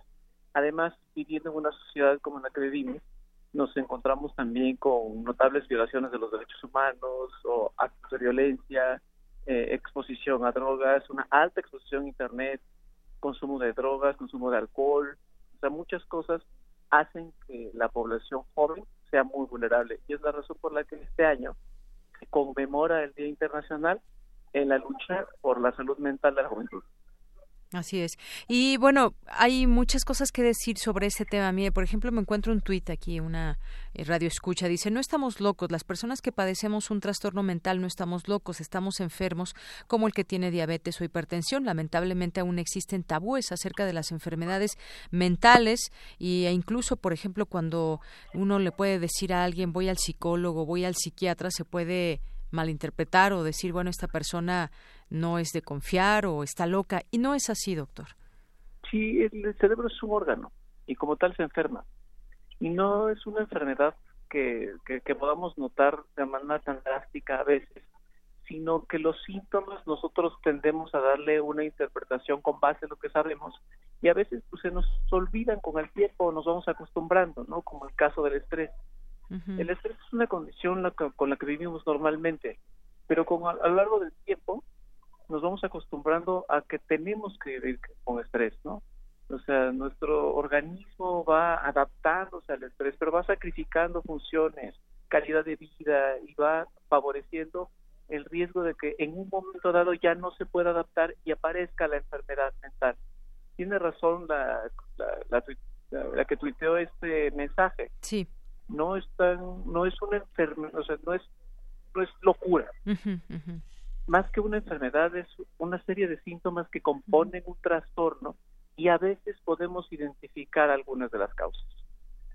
Así es, doctor. Y bueno, pues eh, se ha documentado que entre el 1 y 2% de la población adulta ha intentado suicidarse y la tasa de suicidios consumados tiene una tendencia al alza. Esto ya digamos que estamos hablando cuando hay eh, algún trastorno mental y como usted decía, el ir al psicólogo también o ir al, al psiquiatra no significa que la persona esté loca ni mucho menos, pero hay enfermedades mentales que pueden ir avanzando y que pues, nos, nos pueden llevar hasta casos extremos como el quitarse la vida. Sí, el suicidio merece una mención particular porque el suicidio puede ocurrir con o sin enfermedad mental. O sea, puedes estar presentando una situación de, de estrés agudo, o sea, hoy te da una noticia y todos nos tenemos que adaptar a la cantidad de estrés que recibimos. Hay quien se adapta, y hay quien esa cantidad de estrés lo obliga a cometer actos en contra de sí mismo sin antecedente de enfermedad mental. El suicidio es la principal, es la segunda causa de enfermedad en el grupo de edad entre 15 y 25 años. Esto es muy importante porque también no nada más son gente joven, sino son gente productiva. Y sí, está más asociado a enfermedad mental, particularmente con depresión, pero no necesariamente la depresión es necesaria para el suicidio, pues el suicidio puede aparecer en muchas otras cosas, como un acto de impulsividad ante una frustración, ante perder cosas, muchas veces precipitado por el consumo de alcohol o de alguna otra droga, el individuo pues, toma la mala decisión o, este o no puede inhibir el acto del deseo suicida y comete suicidio. Bien, y pues este día, el Día de la Salud Mental, fue instituido por la Federación Mundial de la Salud Mental y la Organización Mundial de la Salud para erradicar mitos y estigmas en torno a este tema. Y bueno, hablando de la Organización Mundial de la Salud, doctor, se calcula que más de 300 millones padecen depresión en el mundo, 50 millones trastorno bipolar y casi 21 millones esquizofrenia. Hay distintas eh, enfermedades mentales y cada una tiene, digamos, su tratamiento específico. Y no sé si dentro de este, por ejemplo, esté también eh, pues situaciones como las que presentan muchos niños, digo niños porque desde edades tempranas, por ejemplo, el déficit de atención o la, el autismo o por ejemplo el síndrome de Asperger y todo esto entra dentro de estas enfermedades mentales entra dentro de estas enfermedades dentro del grupo de trastornos del neurodesarrollo o del grupo de trastornos de la conducta también encontramos muchas de esas enfermedades que mencionas la más frecuente sí es el trastorno por déficit de atención que es tan frecuente como el 4% de la población infantil. Esto es lo mismo que el asma, para comparar. O sea, es tan frecuente como el asma. Sí. Entonces, cuando hablamos de, enfermedades infantiles, sí tenemos que recordar que tanto la ansiedad, la depresión y el trastorno por déficit de atención e hiperactividad pueden generar condiciones que favorecen pérdida de la calidad de vida, ¿no? O sea, ya hemos visto que los pacientes con trastorno por déficit de atención tienen mayor vulnerabilidad para consumir sustancias o para cometer actos eh, que pudieran ponerlos en riesgo. Y esa es una razón por la cual también yo creo que al, observar que la enfermedad mental cada día es más grande, o sea, cada día somos, digamos, y mientras más personas seas, más posibilidades tendremos de tener más enfermedades mentales y menos capacidad tendremos los que nos dedicamos al área de la salud mental para enfrentar todo esto, se forma una brecha muy grande que, que, que probablemente no alcancemos a cubrir, ¿no? Lo más importante es que socialmente el rechazo que genera la enfermedad mental hace que muchos de nuestros pacientes tarden entre 5 y 20 años en buscar ayuda. Hay, casos, o sea, digo, cuando se hace seguimiento de casos, hay pacientes, digo, porque la enfermedad neurodeteriora. Mientras más rápido la tratemos, evitamos el deterioro. Pero cuando ya pasaron 20 años, ya no podemos echar para atrás todos los procesos que la enfermedad hizo. podemos controlar síntomas, podemos enfrentarnos a disminuir el impacto que tiene la calidad de vida, pero al final del día esa situación va a terminar en un deterioro. Y creo que si no tardamos tanto tiempo, a lo mejor haríamos las cosas mejor. Claro, claro, doctor. Eh, eh, otra cosa, las razones por las cuales pueden aparecer estas enfermedades, pues una es la hereditaria, otra, pues pueden ser eh, situaciones de, en el contexto de la persona que las lleven a una u otra enfermedad o, por ejemplo, pues el autismo se habla que es hereditario, la esquizofrenia, pero hay otras enfermedades también. ¿Qué, ¿Cuáles, digamos, son las principales razones? La enfermedad mental en general, prácticamente en su totalidad, depende de, de, lo que se llama multifactorial. El primer punto, el primer, digamos, factor es, como tú bien mencionas, la herencia, ¿no? La genética. Sí. Esa combinación de genes que se da en la formación de nuestro primer, nuestra primera célula favorece una serie de vulnerabilidades genéticas que pueden o no desarrollar posteriormente enfermedad mental. La segunda parte del desarrollo de la enfermedad mental la da el ambiente el ambiente desde el momento del desarrollo, o sea, desde el momento en el, en el desarrollo intrauterino, el desarrollo infantil, el desarrollo en la adolescencia, todo lo que pueda ocurrir durante estos periodos de alto riesgo va a generar impacto en el desarrollo, grandes cambios que pueden terminar en enfermedad mental. Y es por eso que es importante saber que, bueno, la genética no es una determinante, aunque la vulnerabilidad genética siempre es muy importante. No es muy probable que si naces con la vulnerabilidad genética, tarde o temprano lo vayas a desarrollar, pero se pueda postergar. Si naces con la vulnerabilidad genética, bueno, más bien, si naces sin esa vulnerabilidad genética, pero tienes un ambiente adverso, es mucho más, o sea, no es probablemente nunca presentes nada, pero sí puede aparecer ya algunas otras enfermedades mentales asociadas a ese ambiente, ¿no? Entonces, la suma de la genética más la combinación con el impacto que el ambiente tiene en la generación de conductas de riesgo favorece la aparición de la enfermedad mental. Muy bien. Y doctor, una otra pregunta, pues cómo cómo afecta el entorno y me, refiero a lo siguiente, hay por aquí también una, un tuit de, del público. Hoy día de la salud mental me gustaría mencionar que la ausencia de esta no se debe solo a desbalances químicos, sino al clima general de violencia y necropolítica en México. Sí, este, como mencionaba el ambiente, me refiero a todo. O sea, el ambiente implica que la violencia tiene que una representación interior o sea, aquel que no se da cuenta de la violencia, la violencia no le afecta. Pero la violencia representada en estrés, en interior, sí genera al final del día estos balances que nosotros hablamos, ¿no? O sea, hay muchas, o sea, digámoslo así, todos los estamos, todos estamos expuestos a la violencia, pero unos van a tener más enfermedades que otros. Unos van a, a, resolverla positivamente, unos van a ser resilientes a la violencia. Claro.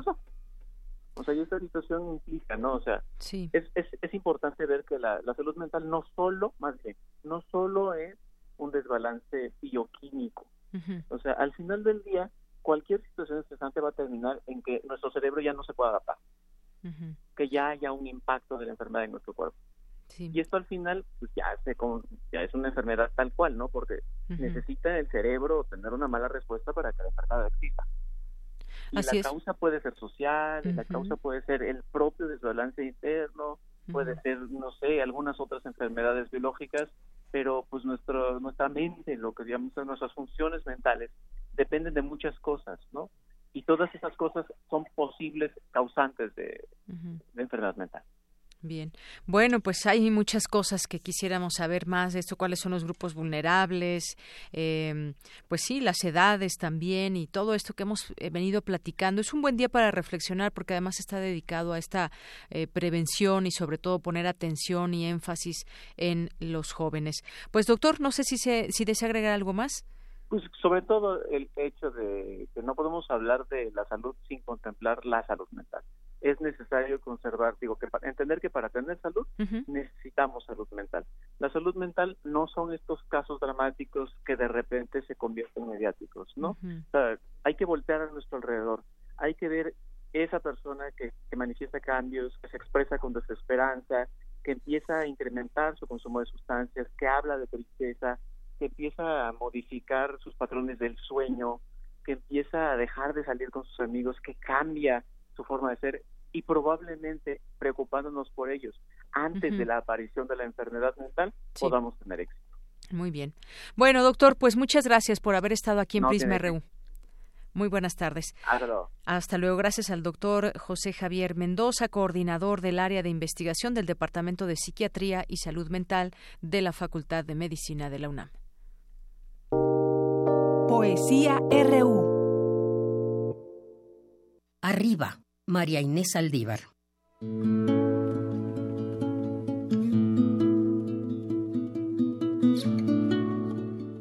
Tanto pariente tantas cosas, tantas casas, tanto empeño, tanto trabajo, tantos desvelos, tanto embeleco sobre la cómoda.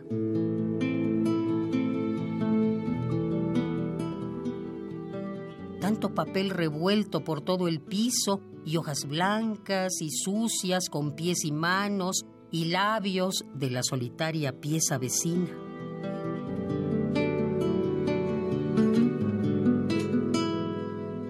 Y tanta familia familiar reunida y ruido y ruido.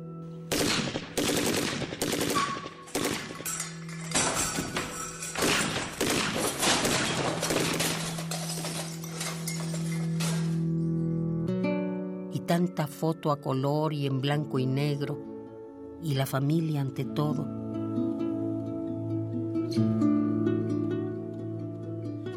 Cuidado con las palabras y el comentario y ese gesto procaz que los niños eh, uno nunca sabe. El ejemplo, el ejemplo. A ver. A ver. A ver, a ver.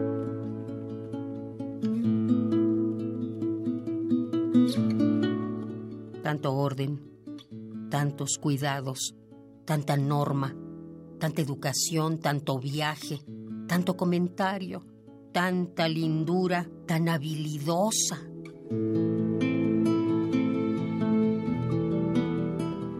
tanto cubierto y servilleta y mantel con plato y copa, tantos manjares y fuentes y bordados en el mantel.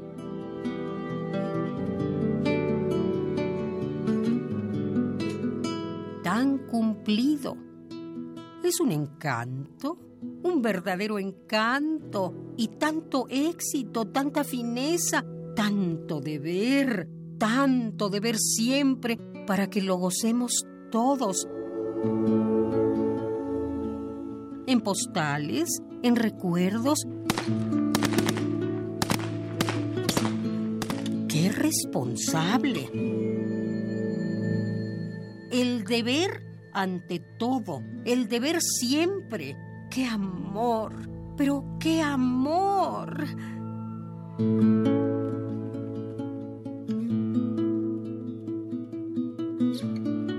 tanto adjetivo, tanto adverbio, tanto grito, tanta soledad y tanta hambre en el estómago.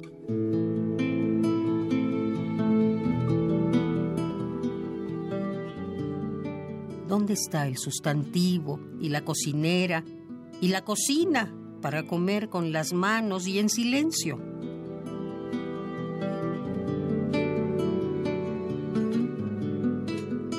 dónde está para comer con las manos y en silencio.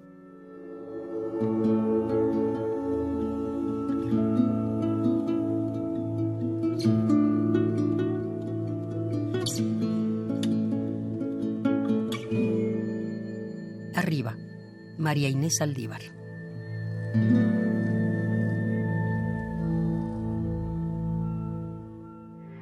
Porque tu opinión es importante, síguenos en nuestras redes sociales, en Facebook como Prisma RU y en Twitter como arroba PrismaRU.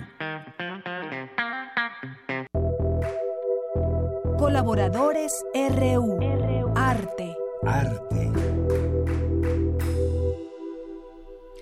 Bien, pues ya estamos ahora en esta sección de arte. Ya está lista Amanda de la Garza, que es curadora del Museo Universitario de Arte Contemporáneo. Y por ahí nos dijo un pajarito que acaba de ser tu cumpleaños, así que muchas felicidades y bienvenida. Muchas gracias, muchas gracias. Efectivamente, el lunes fue mi cumpleaños y y pues ah, todavía celebrando. Claro que sí, todavía celebrando. Pues cuéntanos, hoy nos vas a ver, a platicar de una exposición que tuviste oportunidad de ver en el MoMA de Nueva York, en el Museo de Arte Moderno. Cuéntanos, Amanda. Bueno, es una exposición que es muy interesante, que eh, trata sobre un momento muy particular eh, en el arte, pues a nivel internacional, eh, porque plantea una propuesta interdisciplinaria eh, que afectó sobre todo la manera de entender eh, la danza contemporánea eh, y que pues también es muy interesante que se presente en el MoMA y que implica también cómo museos de arte contemporáneo se han acercado a la danza contemporánea. Se trata de la exposición sobre el Judson Church. ahora les cuento de qué se trata. Se llama El trabajo eh, nunca está terminado, ¿no? The work is never done. También precisamente por, eh, está muy relacionado el título con el tipo de prácticas experimentales que planteó, digamos, este espacio. Es muy peculiar que este, eh, el Judson Church este, era un teatro, pero también, digamos, era una, un lugar donde ocurrían talleres, conciertos, y era una, un, pues una iglesia, en realidad, un espacio eclesial de un protestante que prestó este espacio para que este grupo de artistas pudiera eh, pues producir esta serie de encuentros sumamente experimentales que reunieron a muchísimos artistas visuales, a músicos, bailarines, coreógrafos, incluso arquitectos, que pues a través de diferentes eh, estrategias transformaron la noción de lo que significa la danza contemporánea. Es decir, eh, en, en, eh, ellos planteaban, por ejemplo, la noción de que eh, el movimiento de la danza contemporánea debía ser un movimiento que partiera de la vida cotidiana, es decir, movimientos no estilizados, eh, no tecnificados, por decirlo así, no estructurados a partir de la técnica, muchas veces empleaban a, no profesionales, eh, planteaban, por ejemplo, ejercicios a través de estructuras eh, pautadas, de diferentes tipos de juegos y realmente tuvieron una importancia muy muy eh, trascendente para el ámbito no nada más de la danza, sino de las artes.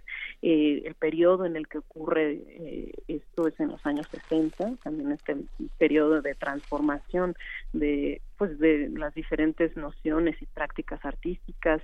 Eh, también pues muchos artistas visuales estaban participando directamente en las diferentes pues las diferentes puestas coreográficas y un aspecto fundamental del proceso de experimentación es que alejaba a la danza contemporánea de, eh, digamos, de su vínculo con una noción más clásica de teatralidad y eh, se acercaba mucho más a lo que estaba sucediendo en materia del performance, de los ambientes, de las instalaciones eh, desde las artes visuales.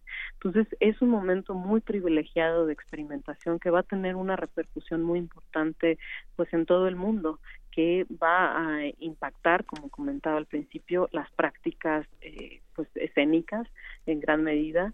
Y eh, pues por ejemplo ahora en, en, el museo Jumex hay la retrospectiva se acaba de inaugurar la retrospectiva de un eh, coreógrafo que se llama Xavier Leroy que precisamente plantea pues las diferentes maneras en que puede hacerse una revisión de, sobre danza contemporánea eh, en un museo de arte contemporáneo. También en el MOAC hace algunos años tuvimos una colaboración para una exposición eh, de un colectivo, el colectivo AM, un colectivo de coreógrafos, bailarines, que de alguna manera se hacían la pregunta de cómo puede entrar el cuerpo vivo en el museo, de qué manera digamos, este, este cuerpo viviente, que no es un objeto, que no es una obra de arte, eh, establece un vínculo con el espacio del museo que pues eh, normalmente pues tiene determinaciones arquitectónicas,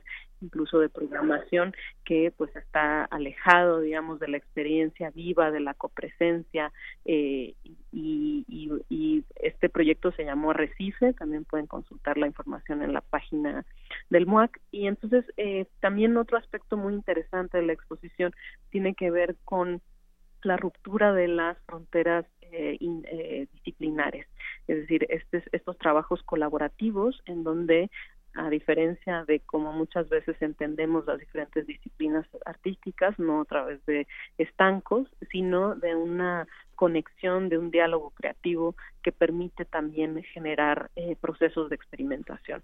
¿Qué significa en ese sentido la experimentación? Un trabajo que precisamente no está acabado porque es un este, está en proceso, implica abrirse, digamos, a la noción de aquello que no está acabado y en gran medida eh, la presencia de los cuerpos, del cuerpo, eso es lo que permite eh, producir esta dimensión también en términos de la experiencia de los que eh, acuden como espectadores.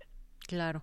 Bueno, pues muchas gracias por hablarnos de esta exposición y pues eh, también pueden encontrar información y videos de ella en las páginas de internet y muchas gracias por esta esta invitación, reflexión sobre esta exposición. Gracias, Amanda.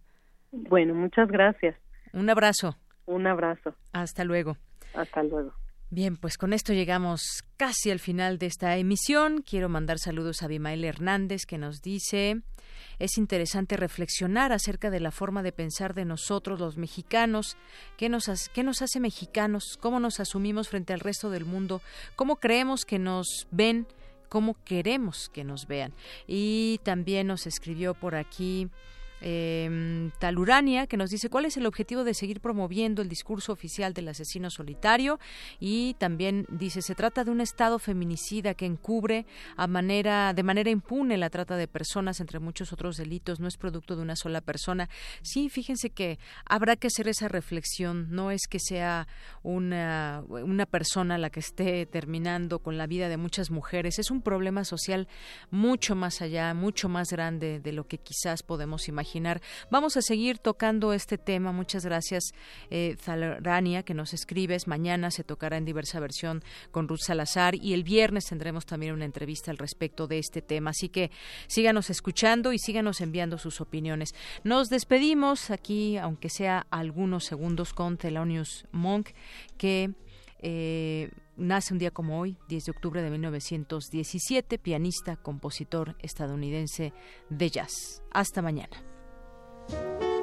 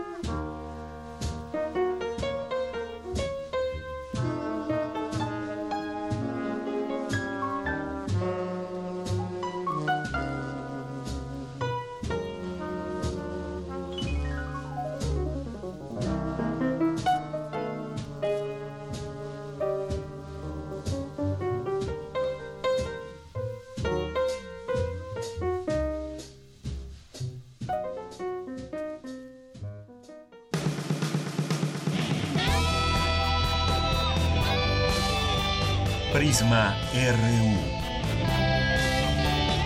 Relatamos al mundo.